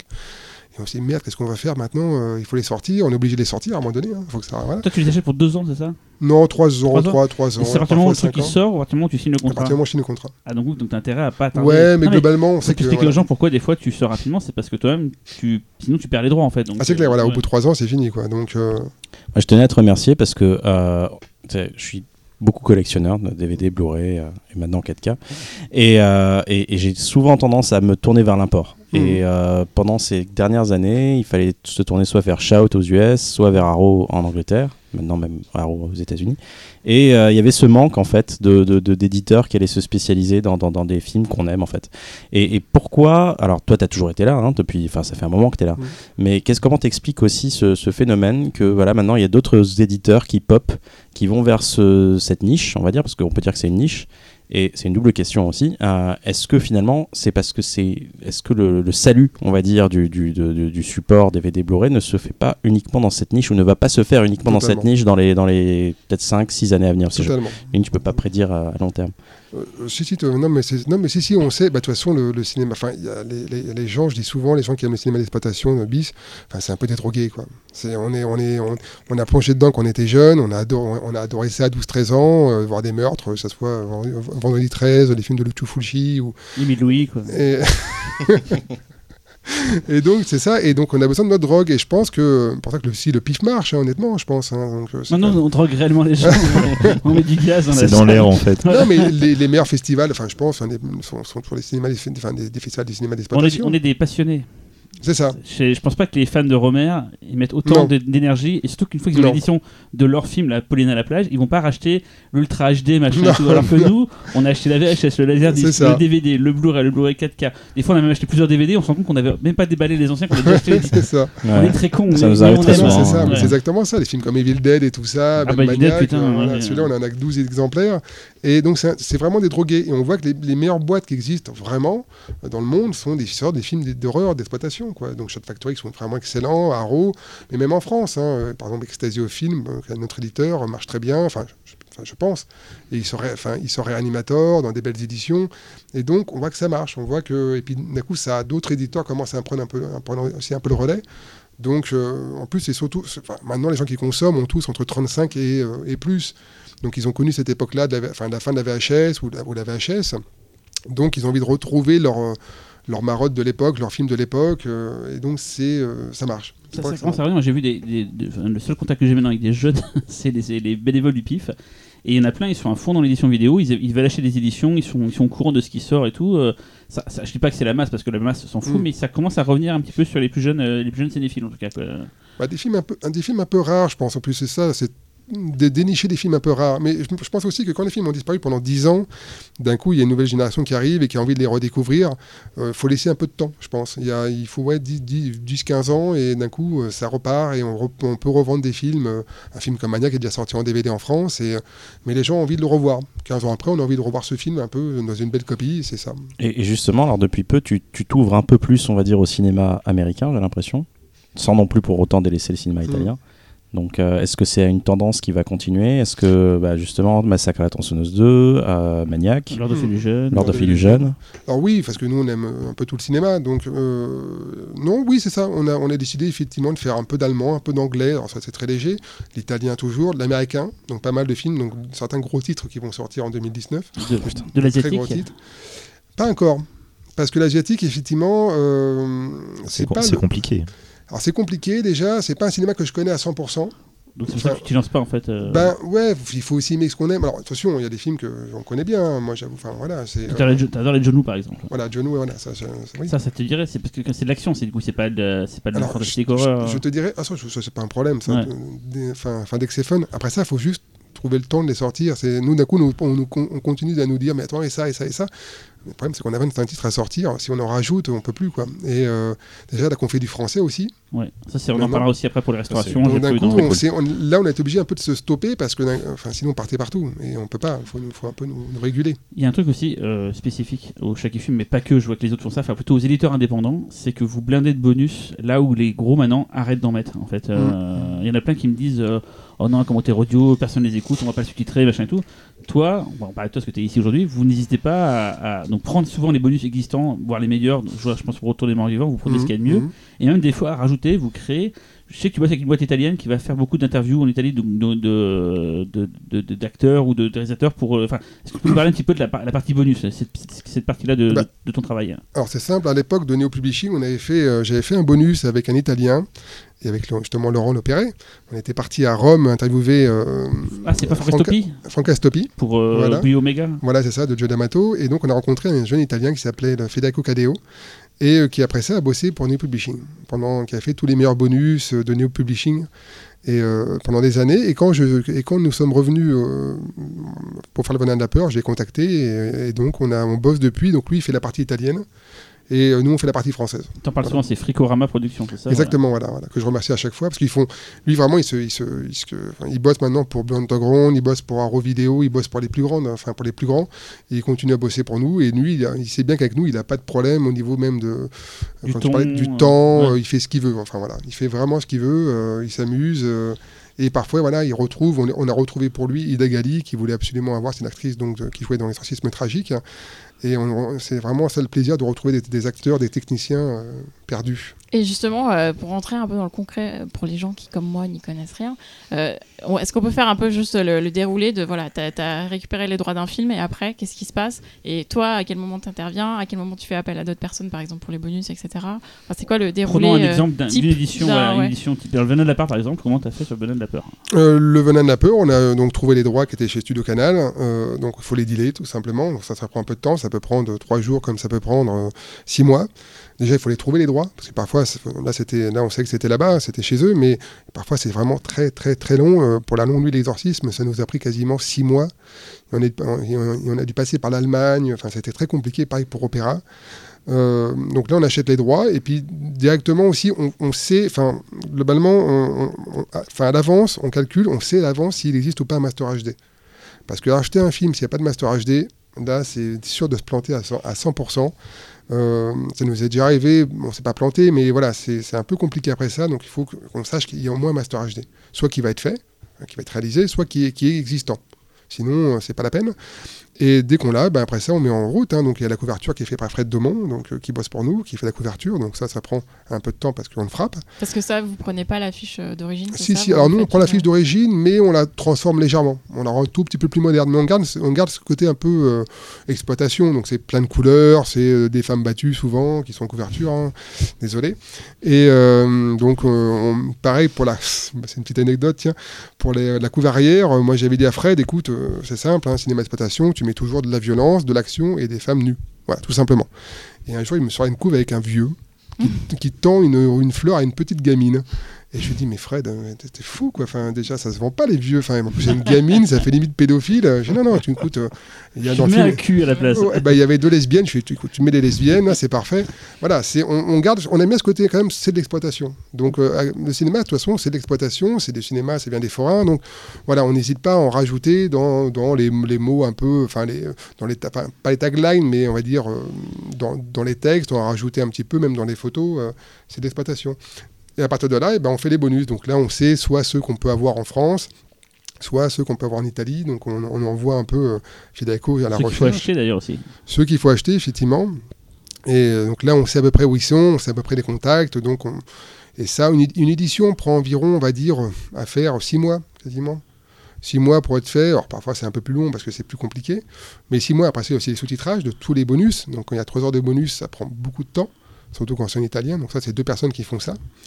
Et euh, donc il y a du sous-titrage, euh, de, la correction des- de, la, de la correction aussi des sous-titres, des bonus. Enfin, c'est assez long. Et après ça, il y a quoi d'autre Euh, C'est ça a- que Étienne, qui travaille Voilà, directeur Étienne. technique du PIF, fait depuis le- de ton, ton retour en. C'est ça, les autorings de notre. C'est lui qui fait le tutoring de tout chaque et film. les, et les encodages, voilà. Voilà. Donc, euh, et les menus, c'est nous qui le faisons. Parce que on a appris à tout faire chez nous. Donc, que dès le début, on a appris à encoder un DVD, on a appris à faire des sous-titrages, on a appris à faire des couvertures, on a appris à faire des menus. Donc, globalement, on sait tout faire. Voilà. Donc, euh, on peut pas nous avoir. Donc, euh, on connaît les prix. Enfin, comme on sait. Donc, si demain il y a un menu qui déconne, on sait qu'on peut le corriger. Si demain il y a un bonus qui déconne, on sait qu'on peut corriger. On peut, on peut le filmer, on peut le monter, on peut tout faire. Donc, ça, d'un coup, c'est un gain de temps et un gain d'argent qui est- qui est- qui est- qui est assez important. Et Et, comme. ouais. ouais. Et juste la, distribu- la distribution, après, c'est uniquement sur votre boutique en ligne, c'est ça? La distribution, on, est- on était avant Fnac et euh, quand on a vu les résultats de, du venin de la peur, euh, j'ai une petite anecdote hein, que je raconte souvent, c'est euh, on, on sort le venin de la peur donc en Fnac, euh, la Fnac en vend 1000 euh, le premier mois et quatre mois plus tard notre distributeur nous donne un chèque de 5000 euros. Voilà, le DVD étant le Blu-ray étant vendu 30 euros, on s'est dit on se fout un peu de notre gueule et euh, donc on a décidé d'arrêter d'être en, d'être en Fnac. Voilà, on est, on- on est parti, c'était un peu un coup de poker, euh, mais on est parti. Et euh, Qu'est-ce qui s'est passé alors? Ils ont pris leur, leur com, c'est ça? C'est quoi Qu'est-ce qui vous avez ah bah, bah non, mais les non, non, mais c'est-à-dire que les distributeurs, en fin de compte, bah, la, la Fnac prend 50%. Voilà, c'est très bien d'ailleurs expliqué ça. On, est- on dit souvent sur un DVD par exemple à 20 euros, donc 16 euros hors taxe, il reste pour l'éditeur environ euh, 8, et 8, 8 euros. Enfin 8,50, je sais plus exactement. Voilà. Donc l'éditeur touche 8,50 sur un DVD à 20 euros, il faut le savoir. Et donc ces 8,50 ne sont pas directement donnés à l'éditeur. C'est-à-dire que déjà c'est 4 mois plus tard qu'on est payé. Et euh, pour éviter les retours, si par exemple le film ne marche pas et qu'il revient, donc les- euh, le distributeur garde 50% de la somme. En moyenne, hein, je dis pas tout le monde n'est pas. Voilà. Donc globalement, on est payé 4 euros. Donc sur un DVD, donc, euh, et ça au bout de 4 mois, et donc c'est lissé après ça sur 2 ans. Ou un an, je sais plus, voilà. Donc, Tous euh, les distributeurs se. se- non, pas tous, c'est peut-être différent après ça, mais certains des plus gros sont comme ça. Donc au final, il faut sortir beaucoup de titres parce que ben, là, ça rentre pas assez vite. Quoi. Donc euh, quand on a sorti 1000 exemplaires et que, et qu'on touche 5000 euros, on s'est dit, bah non, c'est pas possible. Donc maintenant, on a décidé de partir des FNAC. Et euh, bon, je sais que mon distributeur, mon ancien distributeur va me faire un peu la gueule, mais c'est pas grave. Euh, quand on a sorti justement tout à l'autre fois, tu parlais de Pulsion Cannibale. On a sorti deux éditions de Pulsion Cannibale, une qui était sur notre site, où il y avait donc le documentaire en plus, et une en FNAC, en DVD donc. Et ben nous, on a vendu les 1000 exemplaires tout seul, et la FNAC, enfin, pardon, notre distributeur en a vendu 500. Donc, le distributeur sur la France entière en a vendu 500, et nous, tout seuls, on en a vendu 1000. Donc, c'était un peu. Voilà, on s'est dit, là, c'est vraiment le moment de. le- ce qu'on appelle les circuits courts en fait. C'est logique, c'est tout est lié à cette nouvelle façon de consommer. C'est que C'est exactement qui change en ce moment, d'ailleurs, qui est en train de changer. Même, on voit dans l'agriculture, partout, c'est Ouais, pareil. hein, courts, euh, on, on garde quand même certaines petites boutiques à Paris ou en Ouais. province. Mais on Euh, parle après de, la précommande, c'est un truc que tu as mis en place Voilà. ici. Qui... Et juste une anecdote, mais ça me fait marrer. À l'époque, quand tu faisais encore des, des trucs en Fnac, tu m'avais expliqué que tu imprimais les jaquettes que te faisait euh, Frédéric, tu les mettais dans des boîtiers et tu allais dans les Fnac, tu les posais, tu te mettais au loin pour voir comment ça rendait. Et ça m'a fait marrer de t'imaginer en train de. Non, mais c'est con, mais Oui, oui, c'est pas sûr. con en fait. Tu vérifiais comment ça rend par rapport aux autres trucs à côté, si ça ressort ou pas. euh. Ah oui, ça, bon, de toute façon, on utilise des couleurs. Mais ça, c'est pareil, ça, c'est pas du tout des trucs marketing C'est- qu'on c'est a pas- appris. non, C'est pas vraiment. que tu as euh, pensé, c'est un truc que tu fais parce qu'à l'instinct. bah, c'est comme les vieilles Ouais. affiches à l'époque. Voilà, on mettait des femmes nues qui criaient sur les Oui, mais affiches, des Tu tu- voilà, c'est testes à ça. l'instinct. euh, Voilà, c'est ça. On se mettait avec des couleurs rouges vives. C'est- Sachant que sur des grosses boîtes, effectivement, euh, tu vas te prendre la tête sur des jaquettes. Par exemple, tu vas voir une affiche bleue Et au, au final, pour la, la sortie euh, vidéo, tu vas te dire que oui, du coup, t'as telle taille, t'as tel machin. Ah bah du coup, on passe le truc en jaune parce que le jaune de loin, ça va attirer le regard. Donc du coup, euh, c'est ouais, vraiment la question qu'on se pose. c'est hein. qu'en fait, comme Stéphane est quasi tout seul, parce que t'as Philippe, mais bon, quand même, tu, Ouais. tu vas gérer, tu gères le bateau tout seul. Moi, je vois, parce que je travaille chez Wellside, pareil pour toi chez SNE, il y a- il y a- il y a- on a des services marketing, on a Mm, des services de mm, presse, donc il y, a- y des gens qui, qui, bon, du coup, c'est vachement utile parce que ça sert à faire connaître le, le produit, mais toi, tu dépenses pas d'argent finalement en pub. Non. T'as pas de, de presse, à part les gens qui te demandent, t'as pas un service presse. Et globalement, si jamais tu veux mettre demain une montgolfière avec un âne qui pète sur ton, sur ton, ta jaquette, personne à part toi te l'empêche en fait. Non, c'est ça. Ce serait débile de le faire, mais, mais tu pourrais le faire. Et du coup, ça. finalement, d'avoir moins euh, de- d'intermédiaires, t'es peut-être plus proche, du coup, je vais pas dire plus pur, mais t'es plus proche, du coup, finalement, d'un d'un- d'un point de vue d'un du fan, du mec qui sait ce qu'il veut, voilà quoi. ça. Et justement, est-ce qu'à terme, euh, tu vas pas te retrouver à zapper complètement les, les bacs et tu vas. tu zappes déjà euh, complètement les bacs, non? Bah, il est encore en boutique, non T'as encore. Oui, non, non. mais boutique Retourne. oui, Non, mais après, euh, indépendante. hein. Ouais, voilà, voilà, moi je parle de Metaluna sur Paris, euh, Potemkin, euh, Potemkin, hors circuit, circuit, voilà. certaines petites boutiques comme ça. Et puis même, même Amazon, on commence à partir d'Amazon. Oui, parce qu'on te trouve sur Amazon. ça, j'ai- Voilà, mais de- je mais le de moins en moins, J'osais pas le dire. Non, non, mais de moins en moins, de moins en moins. Il y a certains titres qu'on ne met pas du tout sur Amazon. Amazon, tu leur envoies du stock, ils font l'envoi pour toi, c'est toi C'est qui fais. C'est pas marketplace, hein, c'est toi qui. On fait les deux, on fait les deux. D'accord. on fait les deux. Et donc le, le tirage, donc tu peux le déterminer euh, sur les précommandes en fait. Euh, tu- tu- tu non, vas parce peut-être que pas le, dire, non, parce que euh, le pressage, on va dire le pressage. euh, non, parce qu'on annonce avant aux gens. Ah, pas longtemps, donc t'as pas Bah, suffisamment on- de on- temps non, pour. voilà, voilà, on peut ajuster, mais euh, on peut baisser, par exemple. On peut passer peut-être de 2000 à 1500. Mais euh, non, non, comme on annonce, enfin, il faut pas mentir aux gens, on va dire. Voilà, c'est Ouais. ça. Donc, quand on dit 1000, c'est 1000. Et du coup, les Voilà. précommandes, c'est c'est quoi? Donc ça, c'est assez euh, particulier pour le chat qui fume. C'est quoi le principe? C'est que ils vont sortir les titres, ça, c'est certain. C'est pas la précommande, c'est pas un crowdfunding, c'est pas la précommande qui va définir le fait que ça sorte ou pas. Non. Mais toi, ça te sert à quoi? Ça te sert... Tu le vends moins cher du coup? Tu mets des cadeaux en plus et ça, c'est quoi Qu'est-ce qui fait que quelle est ta façon de, de donner envie aux gens de te prendre en précommande Et qu'est-ce que toi, ça t'arrange Qu'est-ce que ça t'apporte comme intérêt chez euh, vous, vous remettre le DVD. C'est quoi l'intérêt pour toi la précommande finalement? Euh, c'est simplement d'avoir de l'argent un petit peu à l'avance. C'est vrai que ça coûte, un pressage coûte cher, donc, euh, donc inévitablement, euh, d'avoir l'argent en, enfin, en avance pour payer les pressages, c'est toujours intéressant. Après, c'est aussi de fidéliser les gens. C'est-à-dire que d'un coup, les gens on leur dit voilà, vous nous aidez, vous nous donnez de l'argent en avance, euh, vous, donc vous, euh, et donc on vous donne un petit prix précommande, donc souvent 2 euros, euh, les frais de port gratuits, quelque chose comme ça. Il y a- y un livret souvent? Il y, a, il y a de temps en temps un petit livret, ou des, l'autre fois c'était des photos gratuites Parce qu'on que, donne. parce que le collectionneur veut le truc que l'autre n'aura pas. Si, si- enfin, tu vois, il y a ce côté. euh, effectivement, ouais. en plus. Moi, je Alors, sais que souvent, entre ça- deux éditions, s'il y a un truc en plus, ça me fait chier de prendre l'édition simple. Alors, effectivement, c'est- on s'est pas rendu compte de ça. c'est- Enfin, on s'est rendu compte de ça après le, le venin de la peur, parce qu'on a fait un livret, comme ça, juste pour nous, pour, pour- un peu pour déconner. D'ailleurs, Le livret, le livret qui est hors, hors de l'édition. Et les gens étaient vraiment fous de ce livret. Et donc, ils ont dit à chaque fois, il, est- il y a vraiment les gens, ils veulent le livret depuis. Et euh, c'est vraiment. Moi, je pensais pas que c'est. Enfin, moi, livret, pour moi, c'est pas très important. Mais c'est vrai que pour les certaines personnes, c'est super important d'avoir un petit cadeau en plus. Et quand ils l'ont pas, bah, ils sont un peu, un peu stressés. Moi, j'ai plein de questions. J'ai fait Peter, je prends la parole, mais j'ai plein de questions encore à Stéphane. Est-ce qu'il y a des gens, parce que j'ai encore plein de questions à lui poser, mais vous avez des questions à, à Quand tu, parlais, quand tu parlais tout à l'heure des jaquettes, moi, toi, j'ai vu ta couve donc de Ashura, enfin ton, ton affiche, et on voit quand même que c'est une affiche qui est recherchée. Tu vois, Enfin, par même ce qu'elle, euh, comment dire, ce qu'elle, ce qu'elle peut provoquer. Bah, elle a pas un ciel bleu déjà. Moi déjà, voilà. Non mais, non mais, non mais elle donne, elle donne un peu un côté mystérieux. Enfin, c'est un peu, on sent que ça a été travaillé, que ça a été recherché. Donc c'est un peu toujours pareil. C'est, on cherche des affiches qui marquent les gens. Les gens, ils voient, ils voient une couverture très rapidement. Il faut, il faut que ça leur marque, enfin que, que, Mais toi, que tu ça sais les que marque. t'as pas, t'as pas à essayer de vendre à des gens qui connaissent pas. Toi, finalement, les gens connaissent ton truc, donc Mm. euh, tu peux te lâcher sur les graphismes parce que finalement, t'as pas ce côté un peu comme une couverture d'un magazine qui doit attirer des, potentiellement des nouveaux lecteurs.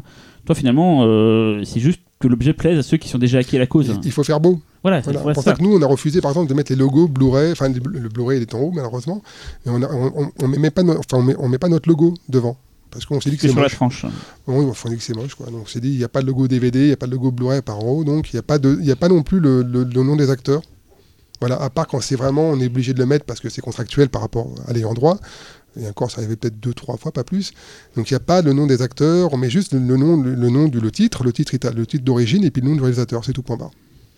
Et alors, c'est un peu un euh, je te dis, je par la parole, mais un, un truc que tu as dit tout à l'heure, tu parlais de Master HD, tu ne prends pas un film s'il n'y a pas un Master HD. Depuis peu, tu fais un truc que tu ne faisais pas avant, c'est de vraiment créer de A à Z, du coup, le Master en partant des négatifs et de faire ce qu'on appelle une restauration, c'est-à-dire d'aller prendre les pellicules d'un film qui n'a pas encore qui n'a pas encore été édité, des fois même pas en DVD, et de faire tout le travail que généralement faisaient que les gros, genre les Gaumont, les pâtés. Tu commences à faire ça, et ça, c'est pas rien. Et ça, ce serait intéressant que tu nous expliques un peu Euh, comme tout à l'heure disait Véronique, euh, un peu le processus. Comment tu, euh, qu'est-ce que, de quoi on parle déjà? Parce qu'il faut expliquer le principe des interpositifs, des négatifs, tout ça. Oh la vache, ça va être long. non, hein. mais ça- de façon très succincte, mais expliquer comment on fait, comment on fabrique, Monsieur, Monsieur Bouillet, comment on fabrique un master HD quoi. Non, non, mais c'est vrai que ah, c'est- c'est- c'est- ça paraît bête, mais c'est vrai qu'au bout de deux ans, on s'est dit, tiens, qu'est-ce qu'on peut faire d'autre? Et on, on a décidé, avec Camera Obscura, de restaurer le film Transmission Scott Père Noël, donc qui était présenté au PIF il y a un an. Qui va sortir aux US le 24 décembre. Effectivement. Dans plein de cinéma Draft House Alamo pour une séance, une Mm. séance spéciale. Ils ont fait des news encore aujourd'hui. 40, euh, salles, 40 salles, je crois, ouais. effectivement. ouais. Et donc, on a restauré le. Non, c'était. un- Oui, c'est ça, c'était il y a un an. Ça, ça- ça passe trop vite. Parce que le passé au pif Ouais. l'année dernière. Et donc, on a restauré tous les deux, à deux, on a restauré le. Ils le- sont allemands, Caméra Obscura. Voilà, ils sont allemands. Et donc, on a restauré le film à deux. Donc, euh, nous, on s'est occupé de la partie d'éclair, donc du scan 2K, Qui est un laboratoire éclair. qui est un très bon laboratoire français avec d'autres laboratoires, mais c'est un des plus connus en France. Et on a restauré, donc on a scanné, donc ils scannent le film euh, en 2K. Alors scanner, il faut vraiment imaginer, c'est voilà, c'est ça, c'est vraiment on prend des on prend des photos de chacune des, Voilà. des photogrammes Bah, du le truc. cinéma étant de 24 images par seconde, on prend une- un scan de chaque image, donc 24 images Alors par c'est pas seconde. Stéphane qui avec son avec sa main fait euh, bouton scanner machin et tout, non c'est une machine qui fait c'est ça à une machine vitesse. qui fait ça, voilà. c'est ça. Il y a, je sais plus, à la fin, 120 000 images, je sais plus trop. Et euh, donc c'est parti après ça en Allemagne pour la restauration. euh, Alors la restauration c'est quoi? Ça va être vous scannez l'image brute? Il y a deux choix. Voilà. Quand, quand on scanne un film, effectivement, le scan est, est- est ce qu'on appelle en, en RAW, on va dire, il est, il est pur. Et après ça, on doit donc euh, faire péter les couleurs, donc les, les faire ressortir, donc les noirs, les couleurs. Ça, c'est ce qu'on appelle l'étalonnage. L'étalonnage, vraiment euh, refaire intégralement les couleurs, enfin les, les, les caler sur ce qu'elles sont d'origine, on va dire. Et après ça, donc euh, le film passe en restauration. Donc là, c'est la partie de restauration, c'est-à-dire qu'on on nettoie les points blancs, les, les poils de cul. euh, Si les l'image est cassée, euh, Si on- C'est l'image marrant, est cassée, euh, voilà. l'étalonnage, il est fait avant. Il est fait euh, avant, oui. Ah, je n'aurais pas cru, tu vois. D'ailleurs, d'ailleurs vous, vous, justement dans le 43615 ou, ou d'autres titres, vous, vous allez chercher des gens qui ont collaboré sur le film, ou un chef opérateur, ou quelqu'un où vous essayez. 3615, effectivement, c'est René Manzor qui est parti directement en Allemagne, euh, casser les pieds aux Allemands. le réalisateur donc du film. Voilà, ouais. ils ont vraiment souffert parce qu'il était très René est quelqu'un de très euh, carré, de très. On peut l'appeler René là, on est, on est, Voilà. on est, euh, René, Non, non, parce que voilà, maintenant on a quand même colla- pas, pas mal collaboré quand même. le frère de Francis Lalanne quand même. Effectivement, voilà. C'est vrai. Et donc, euh, et euh, d'ailleurs, Francis devait intervenir dans les bonus parce qu'il a produit le film et tout. On l'attendait au Et- pif d'ailleurs. Mais malheureusement. Il a fait la euh, musique ou pas? Non. Non, non, non, non, c'est pas lui la musique, c'est son autre frère qui a Ouais, fait la musique. Ah, c'est de- bien ça, c'est bien Ouais, ce qui me c'est C'est une famille d'artistes en fait. hein. Voilà, ouais, c'est une famille d'artistes à la Ouais, base. ouais. Et euh, donc, il est parti en Allemagne de ce, ce propre frais, parce que nous, on n'a pas d'argent pour payer. hein. L'Allemagne, il- c'est euh, c'est 50 euros les retours. Hop, hop, hop, hop, hop, hop, 50 euros, c'est 50 euros. Et, euh, Le charadin, et donc, il a fait l'étalonnage avec eux, donc c'était très compliqué, donc c'était très long.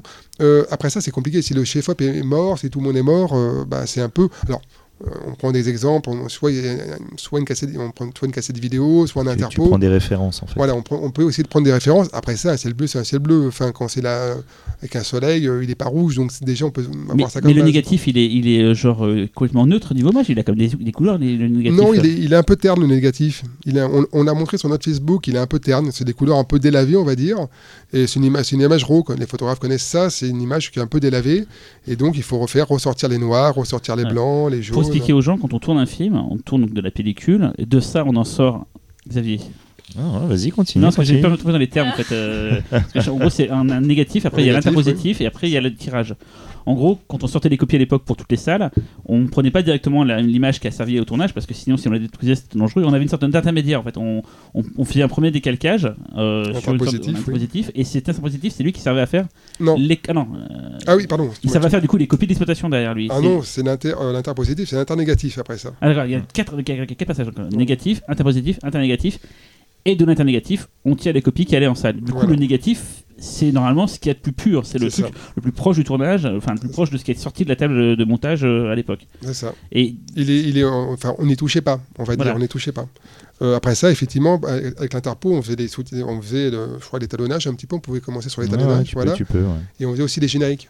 Voilà, voilà. Donc quand il y a des digressions sur les forums ou sur certains sites sur voilà cette copie euh, ne correspond pas à euh, truc original tout ça, en fait c'est parce que ça part de ton feeling à toi ou en tout cas de ton feeling ou ceux de tes collaborateurs, euh, pour interpréter euh, une image qui se rapprochait de, de ce que tu ressentais quand tu avais vu le film il y a, il y a 10 ou 20 ans. Euh, Non, non, pas à ce point-là. Après ça, on essaie quand même de retrouver soit des bases. euh, Après, par exemple, Tu, on- tu on pars jamais. En fait, sur la resto, tu pars jamais juste au feeling, quoi. Déjà, Ouais. tu, Mm. tu as des éléments de référence, effectivement, Mm. comme tu dis, tu as la peau, un Mm. blanc, tu sais qu'il va être Je blanc, prends, un bleu, par tu sais qu'il va être exemple bleu. euh, euh, ah, tout, tout le débat qu'il y avait eu sur la copie de Susperia il y a quelques années. Euh.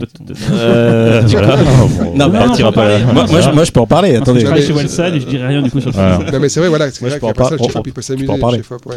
Non mais par exemple pour la Rose écorchée, on avait comme base le, le master de, de Mondo Macabro, qui eux, je pense, ne partaient pas du négatif, ils partaient d'une autre copie, je pense, qui n'était pas top top. Où les personnages, c'est vrai qu'après 15 ans, euh, 15 ans après, quand on revoit, on revoit des vieux DVD, on prend souvent une claque, hein, parce que c'est vraiment très mauvais. hein. Quand on est habitué à l'HD, on fait waouh. Et c'est vrai que les couleurs là étaient vraiment marronâtres, les peaux étaient marrons. Et nous, euh, quand on fait la peau, bah, c'est euh, un peu rosé, hein, voilà. Donc d'un coup, bah, on balance tout ça, donc bah oui, notre copie est beaucoup, beaucoup plus clean, on va dire, au niveau des couleurs qu'un vieux DVD, ce qui est un peu de mal. Mais euh, donc on- oui, on, a des bases, on peut se, référencer à des bases. Après ça, on ne sait jamais, hein, mais euh, on sait jamais, on, on peut se planter, mais je, je pense pas, non. Et le dégrainage aussi. Alors, il faut expliquer que le- la pellicule Ça, c'est 35 le nerf de la guerre. Une pellicule, c'est une image qui vit en fait. C'est comme c'est c'est chimique en fait. C'est c'est pas comme en numérique où chaque image se suit pareil. Là, il y a la- comme des comme des fluides qui bougent. En fait, une image est déjà- entre deux images d'un photogramme, c'est jamais la même image, on va dire quoi. Mm. Et du coup, ça crée du fourmillement, le grain, le grain du cinéma pour la pellicule. Et en numérique, on a tendance à raison à enlever un peu de grain parce que sinon ça devient, normal, hein, ça devient un peu dangereux. Mais des fois, les gens en enlèvent trop et du coup, l'image devient complètement lisse. On a l'impression de regarder une télénovelas et c'est plus l'image qu'on a connue. Donc il y a un, Il faut, il faut garder une certaine texture. a voilà. Moi, j'aime pas le mot grain parce qu'il y a du mauvais grain, du bon grain. Euh, moi, je présente du. Enfin, moi, j'ai des scans HD et quand je quand on travaille un peu la restauration, on le voit. Il y a du bon grain, du mauvais grain. Et euh, c'est clair. Ouais, voilà, oh, faut- de toute façon, il faut enlever un peu de grain inévitablement. Faut pas, il faut garder une certaine texture. Voilà, ce que j'appelle texture. La texture cinéma en fait. Voilà, c'est ça. C'est pas un film vidéo qu'on regarde, c'est un C'est film qui, a- qui vit, qui C'est ça. bouge et. Parler, parler à Xavier, le, le cas extrême, c'est euh, la copie de Predator remasterisée il y a Ouais, oui, il est- 5-6 il ans. C'était- ouais. ça devient c'était des, très compliqué, ouais. en fait. Ils ont, voilà, ils complètement effacé le grain et c'était une catastrophe. Donc Et là, les gens qui se branlent un peu sur le grain et tout ça, on- dans certains forums, non, non, il faut, pas- il y a parfois des films, il y a pas, enfin, faut arrêter de croire qu'il y a plein de grains partout, tout le temps. euh, ça, c'est des pipeaux, quoi. Donc, euh, Ça se voit, c'est quand c'est trop graineux, euh, j'aime pas ce nerf aussi, mais ça fait limite faux comme image. Ça fait une image. euh, parce qu'en fait, la- la- le scan, euh, quand c'était projeté, la lumière, le- la lentille, tout ça venait un peu lissé sur l'écran en fait. euh, et là, quand on scanne, on est l'œil collé à l'image, donc c'est normal qu'il y ait des trucs qui passent pas en fait. Non, mais les gens, ils ont l'impression qu'il faut du grain partout maintenant. C'est impressionnant, comme, c'est comme si derrière à des poules. du- Voilà, c'est. Bah, regarde celle-là. euh, de- 2001 par exemple. hein, c'est, euh, 2001. 2001, là sur la version 4K, t'as une image qui est ultra lisse quoi. C'est, euh, mais c'est magnifique là par contre. Tu vois, c'est pas, on n'est pas dans le cas d'un Predator. Là, t'as une image limpide. Qui, du coup, va en rajouter dans l'effet euh, féerique autre. euh, voilà, enfin c'est vraiment. euh, De toute façon, tant qu'il y a les détails d'image, euh, voilà, c'est Ce qui compte, principal. la définition compte, du hein. Blu-ray, c'est qu'on Ah, voit oui, quand même. des choses, on voit les aspérités de la peau, on voit des dans le décor, des voilà, c'est ça qui fait que De même, même les noirs, dans, dans les couleurs, il y a plus de couleurs. C'est voilà, c'est une palette de couleurs un peu plus importante. hein. Alors, je, Véronique me fait comprendre que c'est la fin des questions, mais moi j'ai une dernière question, Subtilement, t'as vu subtilement. Est-ce que tu as des exclus à nous balancer? On voit des les, gens, scoops. les gens vont écouter, on sera autour du 15 janvier quand on 15 sortira. janvier, 16 janvier, ouais, ça peut être pas mal. Ça, Ah, des trucs qui pas n'ont pas encore donné, hein, des trucs. euh, Ouais, tu- Qu'est-ce que non, tu pourrais dire Alors là, on va sortir un film, enfin, on va restaurer un film, on est très content, qui s'appelle Les Week-ends Maléfiques du Comte Zaroff. Tu l'as dit ça, non, déjà, non Non. Ah, oh Euh, voilà, euh, de Michel Lemoine. Et euh, donc, c'est un film qui est totalement hallucinant. C'est un film qui est sorti chez Mondo Macabro il y a quelques années déjà. Et donc, une copie qui est pas très propre. Et euh, c'est un Python film. ne comprend pas le français, donc tu peux y Voilà, aller. non mais en plus Python on collabore ensemble Ah, c'est un quelqu'un qu'on est- adore ici, qui, est- qui est adorable Ouais. hein, c'est quelqu'un vraiment c'est un vrai passionné et, euh, et donc c'est un film qui est totalement totalement barré c'est euh, d'un homme qui poursuit des femmes euh, nues et voilà C'est une constante chez Shaggy. Qui donc sur la pochette. inévitablement Le, voilà le chat qui est nu, c'est c'est- Voilà. mais, mais surtout, vas-tu donner l'élément en plus, euh, le- le- la donnée euh, du film sur, sur la restauration. euh. Ah voilà. Et donc voilà. Et donc on a acheté les droits du film et en cherchant un peu, euh, on, alors, on avait appris euh, par rapport à une interview qui était sur le site de Nanarland, l'acteur parlait d'une version de 2h10. Bon, c'est étonnant. Bon, 2h10. Le film dure 1h25. hein. Ah oui. Et donc en cherchant dans les dans les dans les, euh, les éléments qu'avait euh, Éclair, on voit le négatif. Il y avait six bobines du négatif qui correspond à la- une- 1h25 et on voit une, marqué copie de travail, interpositif copie de travail et on voit 10 bobines. Et là on se dit 10 bobines qu'on calcule ça fait 2h10. Donc pour l'instant, on ne sait pas si c'est encore ça à 100%, Là, à l'instant mais où on parle, voilà, on est en train de, là, ils sont en train de vérifier pour nous. En fin de compte, le réalisateur avait, parce que le film a été totalement interdit en France. Il a été, il est passé sur, le festival film de Paris, puis à la Cinémathèque. Interdit pourquoi? Il était Xé Pour, euh, il a été XC pour, euh, non pas XC, je crois pas. Il a été interdit pour zoophilie, je crois, un truc comme ça. voilà. mais euh, non, non, non, non, non, pardon, nécrophilie. Le Voilà. chat qui se fait prendre. Ah. Ah non, c'est le chat. Chat Ça, mais- Ça passe mieux. en nécrophilie, voilà, ça, cadavres, voilà. ça passe. Non mais il faut savoir quand même le film est enfin il y a- y a rien enfin c'est pas non plus ultra Mm. violent hein, c'est pas du tout ça c'est vraiment même un peu un peu c'est un peu bis hein, donc euh, c'est avec Joël Coeur c'est vraiment un film qui est, qui est plus érotique que vraiment que, que, que nécrophile et euh, c'est un peu c'est un peu oui bon et, euh, et donc le film a été totalement interdit par la voilà le, le, mon- le réalisateur je pense a fait la, la version intégrale enfin il a fait un montage de 2h10 en négatif puis il a fait une copie au cas où une copie de travail en douce. Et donc, quand c'est passé à la censure, ça a été totalement interdit. Donc, ils ont- il a coupé euh, tout le, enfin, son film en une version de 1h25, qui maintenant est totalement imbitable. Enfin, il y a des trucs hallucinants dans le film. Et donc, on aura peut-être enfin peut-être trouvé la version avec Tu 2h10. mettrais les deux versions du coup euh, Non, non, euh, je sais pas. On n'a pas encore Ah. réfléchi à ça En pour seamless blanching On n'a euh, pas encore réfléchi à ça. euh, Ouais, non, pas en seamless, non. Alors, on a- Non, on n'a pas parce que sur le pensé à DVD, ça. passera pas. Ouais. On n'a pas encore pensé à ça pour l'instant, mais voilà, on est content si on, a, on peut. Parce que vraiment, le but de ces films-là, comme sortir le film N de, avec Ouais. c'est vraiment de sauver des films de, de, sauver des films de, de l'oubli, puisqu'il est un peu aussi fandard, c'est de se dire qu'on sauve des films qui sont un peu, on va dire, que d'autres boîtes ne feront pas. Et euh, euh, notre but, c'est de faire vraiment des éditions, souvent on dit, des, des éditions qui soient aussi belles que des classiques. Le Donc, critérium euh, du bis. bah, c'est ça, c'était un peu ça qu'on voulait faire au début, et là maintenant on peut le faire. C'est-à-dire que même demain, des gros films de, je sais pas moi, des Scola ou je sais pas qui, de grands réalisateurs euh, italiens, n'ont pas des aussi belles éditions que les nôtres. Alors que ce sont des films vraiment bis totalement, exploitation. Enfin, les, les, week-ends maléfiques du Comte c'est vraiment du pur bis absolu. Quoi. Allez, l'autre exclu. J'en veux toujours plus, moi. Balance, balance. Euh, T'en as 25, bon, hein, tu peux en moins, au moins en ouais. lâcher 5. Par rapport au pif, par exemple, on a passé Maniac. Ah. Oui, alors effectivement, Maniac, on nous a dit, euh, ça c'est toujours chiant, les gens justement, tu parlais tout à l'heure d'import, que les gens achetaient de l'import ou pas, on, on nous a dit, est-ce qu'il y aura les mêmes bonus que sur le, le Blu-ray de Maniac qui sort en ce moment enfin qui sort, nous sommes en janvier, donc qui est sorti donc depuis un mois en Blu-ray aux États-Unis, qui propose donc le film avec pas mal de bonus et donc le CD, et les gens nous disaient, limite avec, euh, nous, nous faisant un peu du, chantage, oui, est-ce qu'il y aura le CD avec, parce que vous comprenez, moi sinon je prends la version américaine, et on a dit aux gens, vous faites ce que vous voulez, démerdez-vous. Voilà, parce que c'est un peu, euh, voilà, on n'a pas envie de dévoiler nos, enfin, nos secrets avant. Et puis les gens, au bout d'un moment, c'est un peu gavant, quoi, ce côté un peu chantage. euh, si vous faites pas ça, moi j'achète autre part. Bah, barrez-vous, quoi. Il y en aura plus pour les autres. C'est ce que je dis souvent. Et, euh, et donc effectivement, on va mettre le CD dans la, dans, dans- il y aura le CD, il y aura l'édition complète de Maniac. Qu'est-ce qu'il y a? Euh, Je crois que Cyril, c'est pas ça qu'il voulait te faire. c'est déjà dire. pas mal, c'est C'était, déjà pas euh, mal. Voilà, il y aura donc il y aura les bonus, les bonus intégraux de l'édition, enfin intégrale, les bonus de tous les bonus de l'édition de Maniac, plus le CD. Et on va rajouter en plus un bonus en plus, je pense, un ou deux bonus. Peut-être même un livre autour de Maniac Ah, aussi, bien. un petit livre qu'on va éditer peut-être aussi, donc sûrement, qui est en train d'être écrit en ce moment. Bah, merci pour ces excuses, Stéphane. Et euh, pour terminer le podcast, on demande toujours à nos invités de choisir trois séances euh, pour le pif. Euh, donc il y a par exemple la séance culte, tu as choisi. Ah, tu as oublié. J'adore Non, non, les non, non, invités non, non. oublient toujours. Non, non, non, non, non, non. non, non, parce que on m'a- alors, Cyril Despontin, quand même, est un tyran, faut- il faut savoir. Je sais que tout le monde ici a peur de le dire. Moi, j'avais choisi Foon. Non, Tu non, un film- choisi Denis Darko. à Denis Darko, effectivement, mais bon, On on en a a déjà parlé. dans l'émission sur. le- Voilà, Oui, j'ai choisi aussi Foon après, mais bon, ça a été refusé. C'est un... t'avais peur de perdre tes spectateurs, enfin de tes, tes, tes, tes- non, non, mais, tes clients. non, mais Foon hein. est un film totalement raté et c'est hallucinant. qu'on- Voilà, moi j'adore ce film-là parce que on- je regarde le film et je me dis mais comment on a pu produire ça Oui, mais c'est Bon, le film que j'ai- pas la voilà. euh, Donc c'est effectivement Martyr euh, de Pascal Logier qui est pour moi l'un des plus grands films français euh, euh, du cinéma parce que c'est vraiment une claque. C'est vraiment au niveau scénaristique qui commence par le on va dire normalement à la fin du film quand une femme se venge de ses de ses de ses tyrans et ça commence par le contraire. Enfin voilà, c'est mon c'est le scénario enfin, le, le scénario est incroyable et à la fin on se laisse vraiment enfin on ne sait pas ce qu'on va voir comme film. Voilà, plus le film avance, plus on se dit mais qu'est-ce qu'on voit, où ça va aller, où ça part, on ne sait pas. Moi j'adore la scène de fin, je trouve ça incroyable. Euh, non non, il nous prend, il nous perd. euh, c'est un peu comme The Secret aussi qui était excellent par rapport. Comment il joue avec les, les attentes du spectateur Exactement. et comment il retourne. Ça c'est euh, le seul à faire ça. Alors j'ai pas vu son dernier film, hein, C'est encore dans la excuse. même vague, euh, dans la même, D'accord. même veine. Et j'aime bien voilà, qu'un réalisateur me prend, me perd, me paume. euh, Il y a très peu de films comme ça qui existent. Et là, ce film-là, en plus, c'est quand même un peu violent. C'est quand même. Lé- Légèrement. voilà. Et, euh, et euh, mais non, c'est vraiment pour moi une dernière. C'est vraiment une claque. C'est vraiment une claque. C'est un film que je même j'ai du mal à revoir parce que je me dis j'ai peur de. ne- Ah ouais, de Voilà. par voilà, le même truc. euh, Voilà. C'est un ça. film qui est ultra culte à l'étranger, enfin en France aussi, mais il y a plein de gens lui vouent un culte assez dingue. Euh, Il y a des, des œuvres, des ouvrages de littéraires qui sont sortis sur le film. Enfin, c'est un film qui, a fait date, en tout cas quand il est sorti. C'est vrai que c'est euh, Moi, expérience personnelle, je connaissais juste Pascal Auger de Saint-Ange, que j'avais vu en Mhm. salle à l'époque, j'avais trouvé bien, mais ça m'a pas marqué plus que ça, quoi. Et le film passait au marché du film à Cannes, euh, Martyr, c'était la première projection. On, on était peut-être 30 dans la salle quand on a vu le film à la première projection. Et on s'est pris euh, 25 claques dans la tronche, un peu comme l'actrice dans le film d'ailleurs.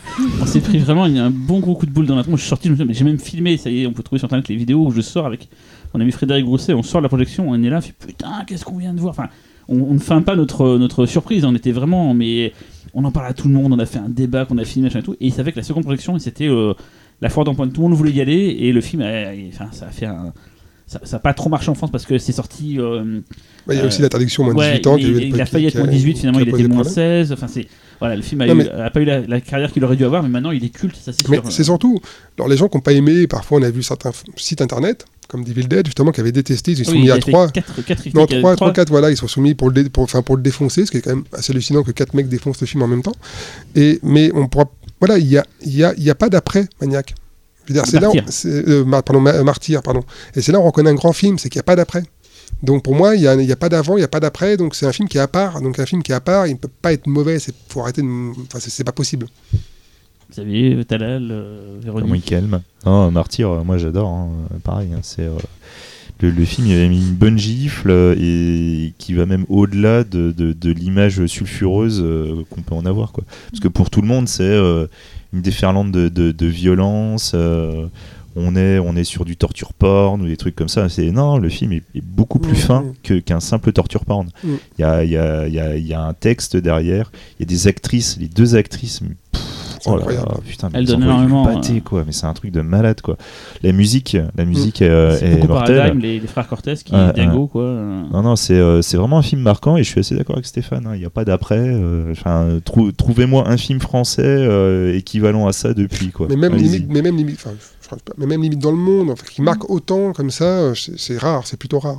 Mm, mm. C'est un film euh, qui a été fait en colère quoi. euh, Mm. Mm. Et ça se sent dans le film, il y a Mm. une colère. Ouais, euh, du début à la fin, en fait, il y a, la, la pression est jamais relâchée et, Et en plus la fin est pas décevante. à Et ce c'est plusieurs films dans un film, c'est-à-dire qu'il y a, qu'on- on dit au départ, on pense que c'est un film de, enfin, je je vais pas spoiler, mais on pense à un film de fantôme, puis finalement c'est autre chose, puis finalement c'est autre chose, puis finalement c'est autre chose. Ça. Il relance constamment l'in- l'in- l'intérêt, c'est un roller coaster quoi. Et, euh, et ce film a une énergie euh, folle. Moi, enfin, je, je- moi, je suis en admiration totale devant ce film-là. euh, c'est euh, c'est assez dingue. euh, voilà, c'est un film qui, en plus, il a été fait à l'époque de la pellicule, donc il y a ça. il- il- il- Très, beau. Benoît Lestan qui a fait des effets spéciaux de Incroyable. ouf, même les designs quand on pense au casque et tout, il y a Mm. des trucs vraiment sales dans le film, il y a des- vraiment des idées. euh, euh, Enfin, c'est un film jusqu'au boutiste. c'est le film parfait au bon moment. C'est un truc un peu surnaturel qui s'est Ah, c'est une perle noire. qui s'est fait. euh, voilà, on ne sait pas pourquoi. euh, voilà quoi, c'est c'est un, un bijou. Puis un bon Blu-ray chez Wildside, non, C'est ouais, c'est en fait c'était Wall Bunch qui l'a sorti en, en salle à l'époque, qui a fait les ventes. Hier, il y a un remake qui a été aussi euh, vendu par Wall, Wall Bunch, un J'ai pas du tout aimé le assez remake. pourri. Ouais,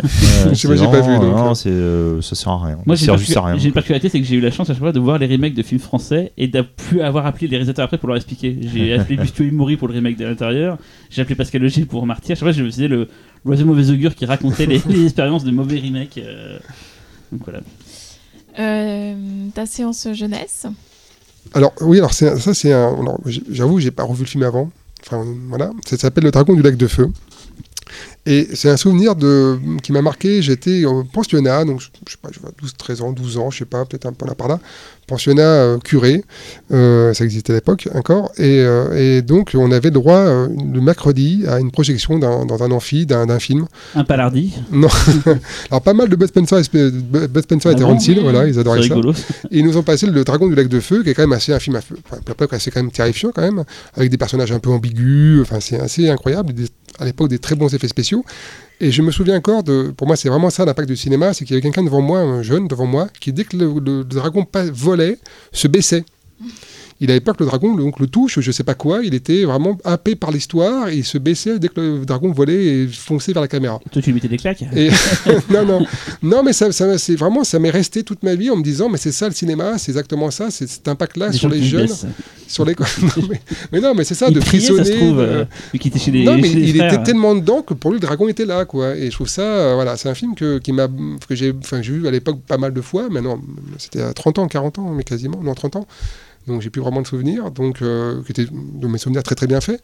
Et voilà, c'est un, pour moi c'est ça le cinéma, c'est de laisser qu'on arrive à percuter un, un spectateur, c'est vraiment, qu'il y a de mieux. C'est c'est un peu comme les DVD. hein. je, je me sens obligé de prendre la parole parce que euh, je vais même utiliser des termes euh, un peu vulgaires, je suis désolé. Ouais, attention. Pas toi, Attention, On- on- on met- tu mettras il des bips, tu rajouteras des bips. Pas du tout. Non, moi je tiens à préciser que le Dragon du lac de feu, c'est un putain de film, hein. mais vraiment. mais moi, non, mais j'adore, j'adore. ça. Ouh. Ouais, C'était histoire de teaser.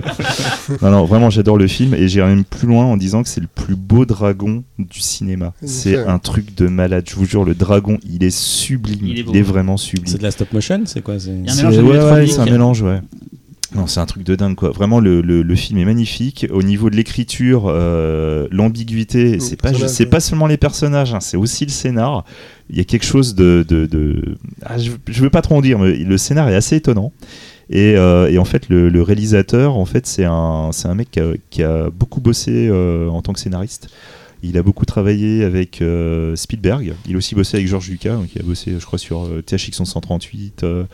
Euh, Spielberg, je crois que c'est Sugarland Express. Comment il s'appelle du coup là Euh, je me souviens plus comment il s'appelle, je suis désolé. Et c'est le, c'est le réalisateur aussi d'un autre film que moi personnellement j'avais beaucoup aimé, Ah, le- qui est euh, Miracle sur la 8ème avenue. Ah, c'est lui qui fait Ouais, ça Ouais, c'est lui qui avait fait ça. Une ouais. production en blind, ça. Ouais, ouais, et, euh, et du coup, enfin voilà quoi, le mec il fait un peu partie de.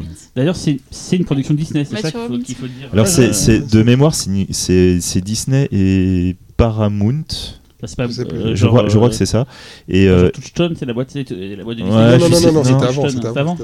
Et, euh, et en fait, du coup, le, le- le dragon du lac de feu, ça fait un peu partie de, de la veine dark Ah oui. Tron, Disney, Tron, le trou noir, et ouais. qui, comme tous les films de cette vague-là, se sont fait défoncer. euh, ça a pas marché. Et il n'existe pas aujourd'hui en vidéo. Ben voilà quoi. Alors que, vrai, ouais. alors que pour, euh, pour, Ah bah, pour voilà. quelques Ouais. films, bah, le, Il est sur Amazon Allô. Mickey Non, mais il est, sur Amazon en HD, je en tout cas, de cette veine dark Disney, le meilleur c'est le Dragon du Lac de Feu. C'est vraiment une tuerie. Et juste derrière, c'est un film que j'adore, c'est le. Trou Noir. quoi. Moi, j'avoue, j'ai découvert le Dragon du Lac de Feu hier soir, hein, du coup, pour euh, préparer cette émission. Je me suis un peu fait chier. Putain. Donc, c'est normal, c'est un film qui. je Voilà, regardé tu en vois ça. accéléré, en fait. Mais je retiens deux choses. que Dès qu'il y avait les scènes avec le dragon, j'ai laissé. Elles sont effectivement sublimes. Il y a une putain de photos. Il y a des moments Ouais. dans la forêt, il y a des trucs, on dirait du, du Ridley Scott. hein, c'est c'est super beau, quoi. Euh, je pense à Legend et tout. Il y a vraiment des, des très beaux passages. Et il y a effectivement des, des, des séquences assez dingo et c'est assez violent. Il y a un mec, une nana qui se fait cramer euh, en bout portant devant la caméra. Enfin, euh, il y a plein, de- pas mal d'idées comme ça. Et effectivement, le dragon, je me suis dit, est-ce que les gamins maintenant ils pourraient trouver ça un peu de chipos et tout? À part une ou deux incrustations, mais vraiment pour chipoter, tout le reste c'est invisible. C'est super bien foutu quoi. Le mélange animatronique, euh, stop motion, euh, euh, compositing et tout fait que c'est euh, et c'est le jeu du montage. hein. On Mm. arrive à tricher comme ça à l'époque. C'est clair, c'est clair. De toute façon, je pense que le film marche man- même maintenant pour un public jeune, il marchera quand même pareil. Je- honnêtement, moi j'ai passé Gremlins une fois à des enfants de quoi, 8-9 ans, et ça marche, ils sont à fond dedans. quoi. Donc euh, je pense qu'il n'y a pas de Mais c'est encore le côté euh, euh, practical effect, comment dire ça. On les voit, les, les bestioles sont là, elles sont devant nous. euh, Non, mais ces films-là marchent quand même toujours maintenant. ouais. Mais il n'y a pas de synthèse, il n'y a pas de compositing dans Gremlins. euh. Ouais, oui, non, Ça mais même, encore les même marionnettes, hein. le, enfin, le sujet, le sujet Ah est un oui, peu noir, ça, ça plaît quoi. On termine avec ta séance interdite. Oui. On, a déjà- Autopromo. on en a déjà un peu parlé. non, non. c'est donc maniaque. Maniac, et voilà, Maniac, c'est vraiment le film, moi, qui m'a. C'est ma première VHS. Donc je me souviens exactement. René Château. René Château, je me souviens exactement où je l'ai acheté. Donc c'était à Nîmes, j'étais en vacances. Et avec mon argent que ma, ma mère, mon père m'avait donné pour, euh, voilà, pour mes vacances, j'étais chez mes grands-parents avec mon oncle et tout. Et je regarde ça au petit déjeuner. En fin de compte, euh, J'avais- acheté ça. donc, euh, et je mets ça au petit déjeuner. Et mon oncle regarde ça, il me dit Mais t'es sûr que t'as le droit de le voir ce film hein? Ta Je fais, gueule. ouais, Moi je fais Ouais, ouais, ouais, ouais, voilà. J'avais 12, 13 ans, 13 ans, Ah je ouais, pense. putain. Voilà, Maniaque en plus. Maniaque, voilà. Et donc, quand je l'ai vu passer là, qu'il était en vente, j'ai fait, je suis là, je le veux, je mets le prix, je m'en fous. Et donc, on a, on a mis le prix, on, a, on l'a acheté. Pour moi, c'est vraiment le film, là, l'un des. C'est avec L'Ange de la Vengeance, avec euh, Cruising, c'est vraiment le New York crado des années euh, 80. Il y, en a, il y a très peu de films qui montrent ce New York un peu de la 42e rue. euh, un, qui est peu, vraiment- un peu frère de sang. Frère de sang, euh, voilà, c'est on a typiquement. la même période. Et euh, ce côté trash, euh, ce- ce- cette ambiance un peu glauque et ce New York vraiment qui, qui sent la pisse et euh, qui sont c'est vrai, c'est vraiment impressionnant, c'est vraiment bien bien montré dans le film. Et voilà, c'est un, c'est un jeu de le jeu de Joe Spinell est juste hallucinant, c'est ultra violent. Enfin, dès le début, la scène de la scène de, de- de l'étranglement là, de la strangulation est hallucinante. La scène de, enfin, c'est un film euh, même maintenant, on fait pas on fait pas mieux quoi. Le remake est pas trop mal, moi je trouve Ouais, c'est vrai, mais, euh, mais n'est pas au niveau de, de la, de la, d'une telle violence. C'est quoi. autre chose. Le mec est moins glauque. C'est autre chose, voilà. Mais je pense aussi que enfin, je sais pas, est-ce que- est-ce qu'un jeune de 13 ans qui regarde le remake de Maniac n'a pas les mêmes émotions que moi quand j'ai vu à 13 Non, ans non, voilà, c'est autre chose. ça, je sais pas. C'est un autre type de film. Voilà. Et là, c'est le POV aussi qui change beaucoup. Le Le, le point of view. Oui, de- c'est vrai, c'est vrai, c'est vrai. Mais là, c'est. euh, c'est euh, POV qui est un terme du POV, porno, quand ouais, c'est le dire. hein. c'est clair. On voit que t'as la traîne, quoi. Bah, Euh, souvent, je, pensais qu'il réagirait. euh, anal, bravo, Tanel. C'est clair. Un terme technique qu'on utilise tous les jours. Ouais, Oui, ça. technique. Ouais, technique. Hein, euh, Cream Pie, tout ça, euh, Bukake, hein, Non, non, voilà, Maniac, c'est vraiment le choc. La musique est incroyable. Enfin, c'est vraiment l'un des bijoux noirs, je trouve. euh, C'est vraiment, voilà, que Martyr, c'est des films comme ça qui, moi, m'ont marqué et qui, euh, que je voulais. Un jour de sortir une belle édition de Maniac. Plus belle encore que voilà ça, qui est déjà superbe. de Martyr. De Martyr, Ah, pardon. c'est cool, tout à l'heure, t'as remercié Martin. Et ouais, c'est vrai, d'un coup, voilà. Et euh, c'est vraiment deux perles qui, vraiment, je trouve, m'ont marqué et euh, deux, deux- deux bijoux. Donc tu as assouvi un, un fantasme en fait d'enfance en, Totalement. en le sortant quoi. C'est Totalement, c'est ce film-là. l'aboutissement, Mais chaque hein. année, de toute façon, on sort un film qu'on a sous. Enfin, voilà, La nuit d'exorcisme, c'était vraiment Ah, aussi. ça un- un moment que t'en parlais. Voilà, qu'on en- qu'on- enfin, enfin, qu'on le voulait, même opéra, là, cette année c'est Maniac, voilà, donc c'est vraiment, on se prend à chaque fois un film par an, sûr de... Le Père Noël est une ordure. tu rêvais de sortir depuis gamin. Non, non, c'est vraiment pour moi un chef-d'œuvre qui a jamais été pareil, on n'a jamais revu depuis un film comme Maniac. Merde, je vais qu'un Père Noël. prochain. Ah, Père Noël, ouais. Ouais, je, je, je vais Ouais. rien dire. On mélange Les, les précommandes commencent quand alors du coup? Euh, on sait pas encore, ça, on, est, on, est, on, est, on, est, on a reçu le master qui est vraiment génial, et on a, on a reçu les bonus, donc on va- voilà, il y a, il y a Ah, quand même, Une fourchette de les date bonus sont quand même juste hallucinants, il a retrouvé des, des, des, des reportages télé de l'époque où les- il y a les féministes, de, les femmes contre le viol, Ah ouais. et- qui manifestent devant les cinémas en disant que c'est de la honte, de la honte pour. Enfin, a, il a retrouvé, c'est enfin, c'est hallucinant au niveau des bonus. Quoi. Je pense que c'est avril-mai, par là, avril. Voilà, avec Caroline Monroe, enfin, on espère faire venir Caroline Monroe Ah ouais. en France euh, pour une séance de dédicace. Voilà. Non, mais il faut savoir faire des choses bien quand même. Puis donc, il passe, et donc il est passé au PIF, il passe dans un autre festival après, je sais pas si je peux le citer. Passe à Lune Noire. euh, Lune Noire sur à Bordeaux. voilà, c'est tout. Voilà, et d'accord. Euh, bien, on termine en musique, comme d'habitude. Et aujourd'hui, c'est bien sûr notre invité Stéphane qui a choisi la BO qui va clôturer ce pifcast. Et tu as choisi. Ah bah c'est démon, c'est démon, ça c'est vraiment... euh, le film est déjà est génial. De, Ça aussi, de, de démon, de- le film. non, Oui, mais de- qui le film 2. Euh, merci, j'ai oublié. Lamberto. Euh, de Lamberto Bava, voilà. Ouf, ouf, ouf. Le fils prodige. Et euh, c'est un grand nawak, ce film. Et euh, la musique est... Enfin, honnêtement, s'il n'y avait pas la musique, euh, le film serait, serait aussi bon. Et, Mais, la, euh, musique- et la musique ça, de ça tue. Claude c'est- Simonetti. Claude Simonetti, voilà. C'est un des film à voir dans un cinéma quand même. C'est un des Voilà. rares films où tu Non, te dis, c'est dans un cinéma, ça a plus. Parce qu'en fait, l'action se passe dans un cinéma Ouais. qui est attaqué par des Et D'ailleurs, au zombies. pif, un jour, ça serait bien qu'ils passent les deux, parce que franchement, même le 2, moi, je trouve ça génial. hein. Moi, je l'avais passé à Lyon Ah, dans une à nuit, Lyon euh, une nuit hallucinée. Ouais, j'avais passé le. Non, je mais c'est vraiment la quintessence du bis italien. C'est vraiment... c'est euh, Avec un petit rôle enfin, de Michele Soavi. Michele Soavi, oui. Ouais.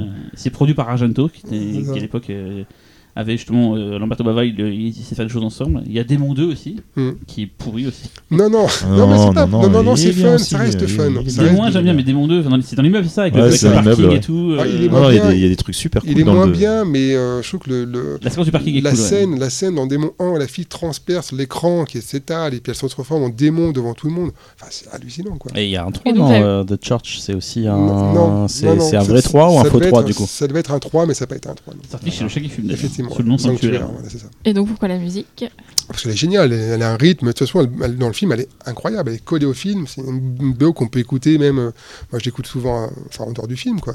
Et elle colle parfaitement au film, elle a un tempo, euh, À qui on doit cette musique Claudio Simonetti. On l'a déjà dit. Ah merde, excuse-moi. Bah oui. Putain, Voilà, aujourd'hui. Mais, mais, mais pour ceux qui ne savent pas, qui est Claudio Simonetti? Euh, bah, c'est le fils de monsieur et madame. C'est le, le fondateur du groupe Goblin. Voilà, Goblin, dé- C'est le, Goblin en solo.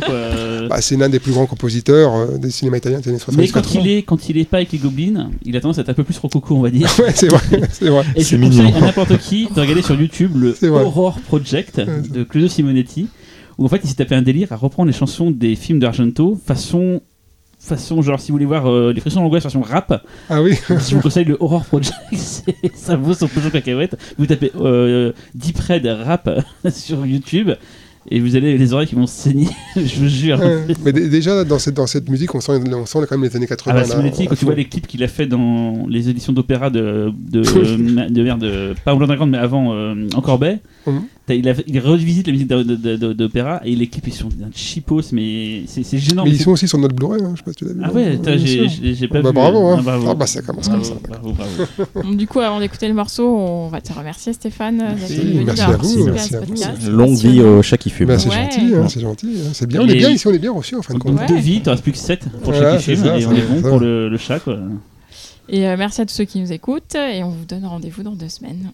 Ciao Ciao. Ciao, ciao.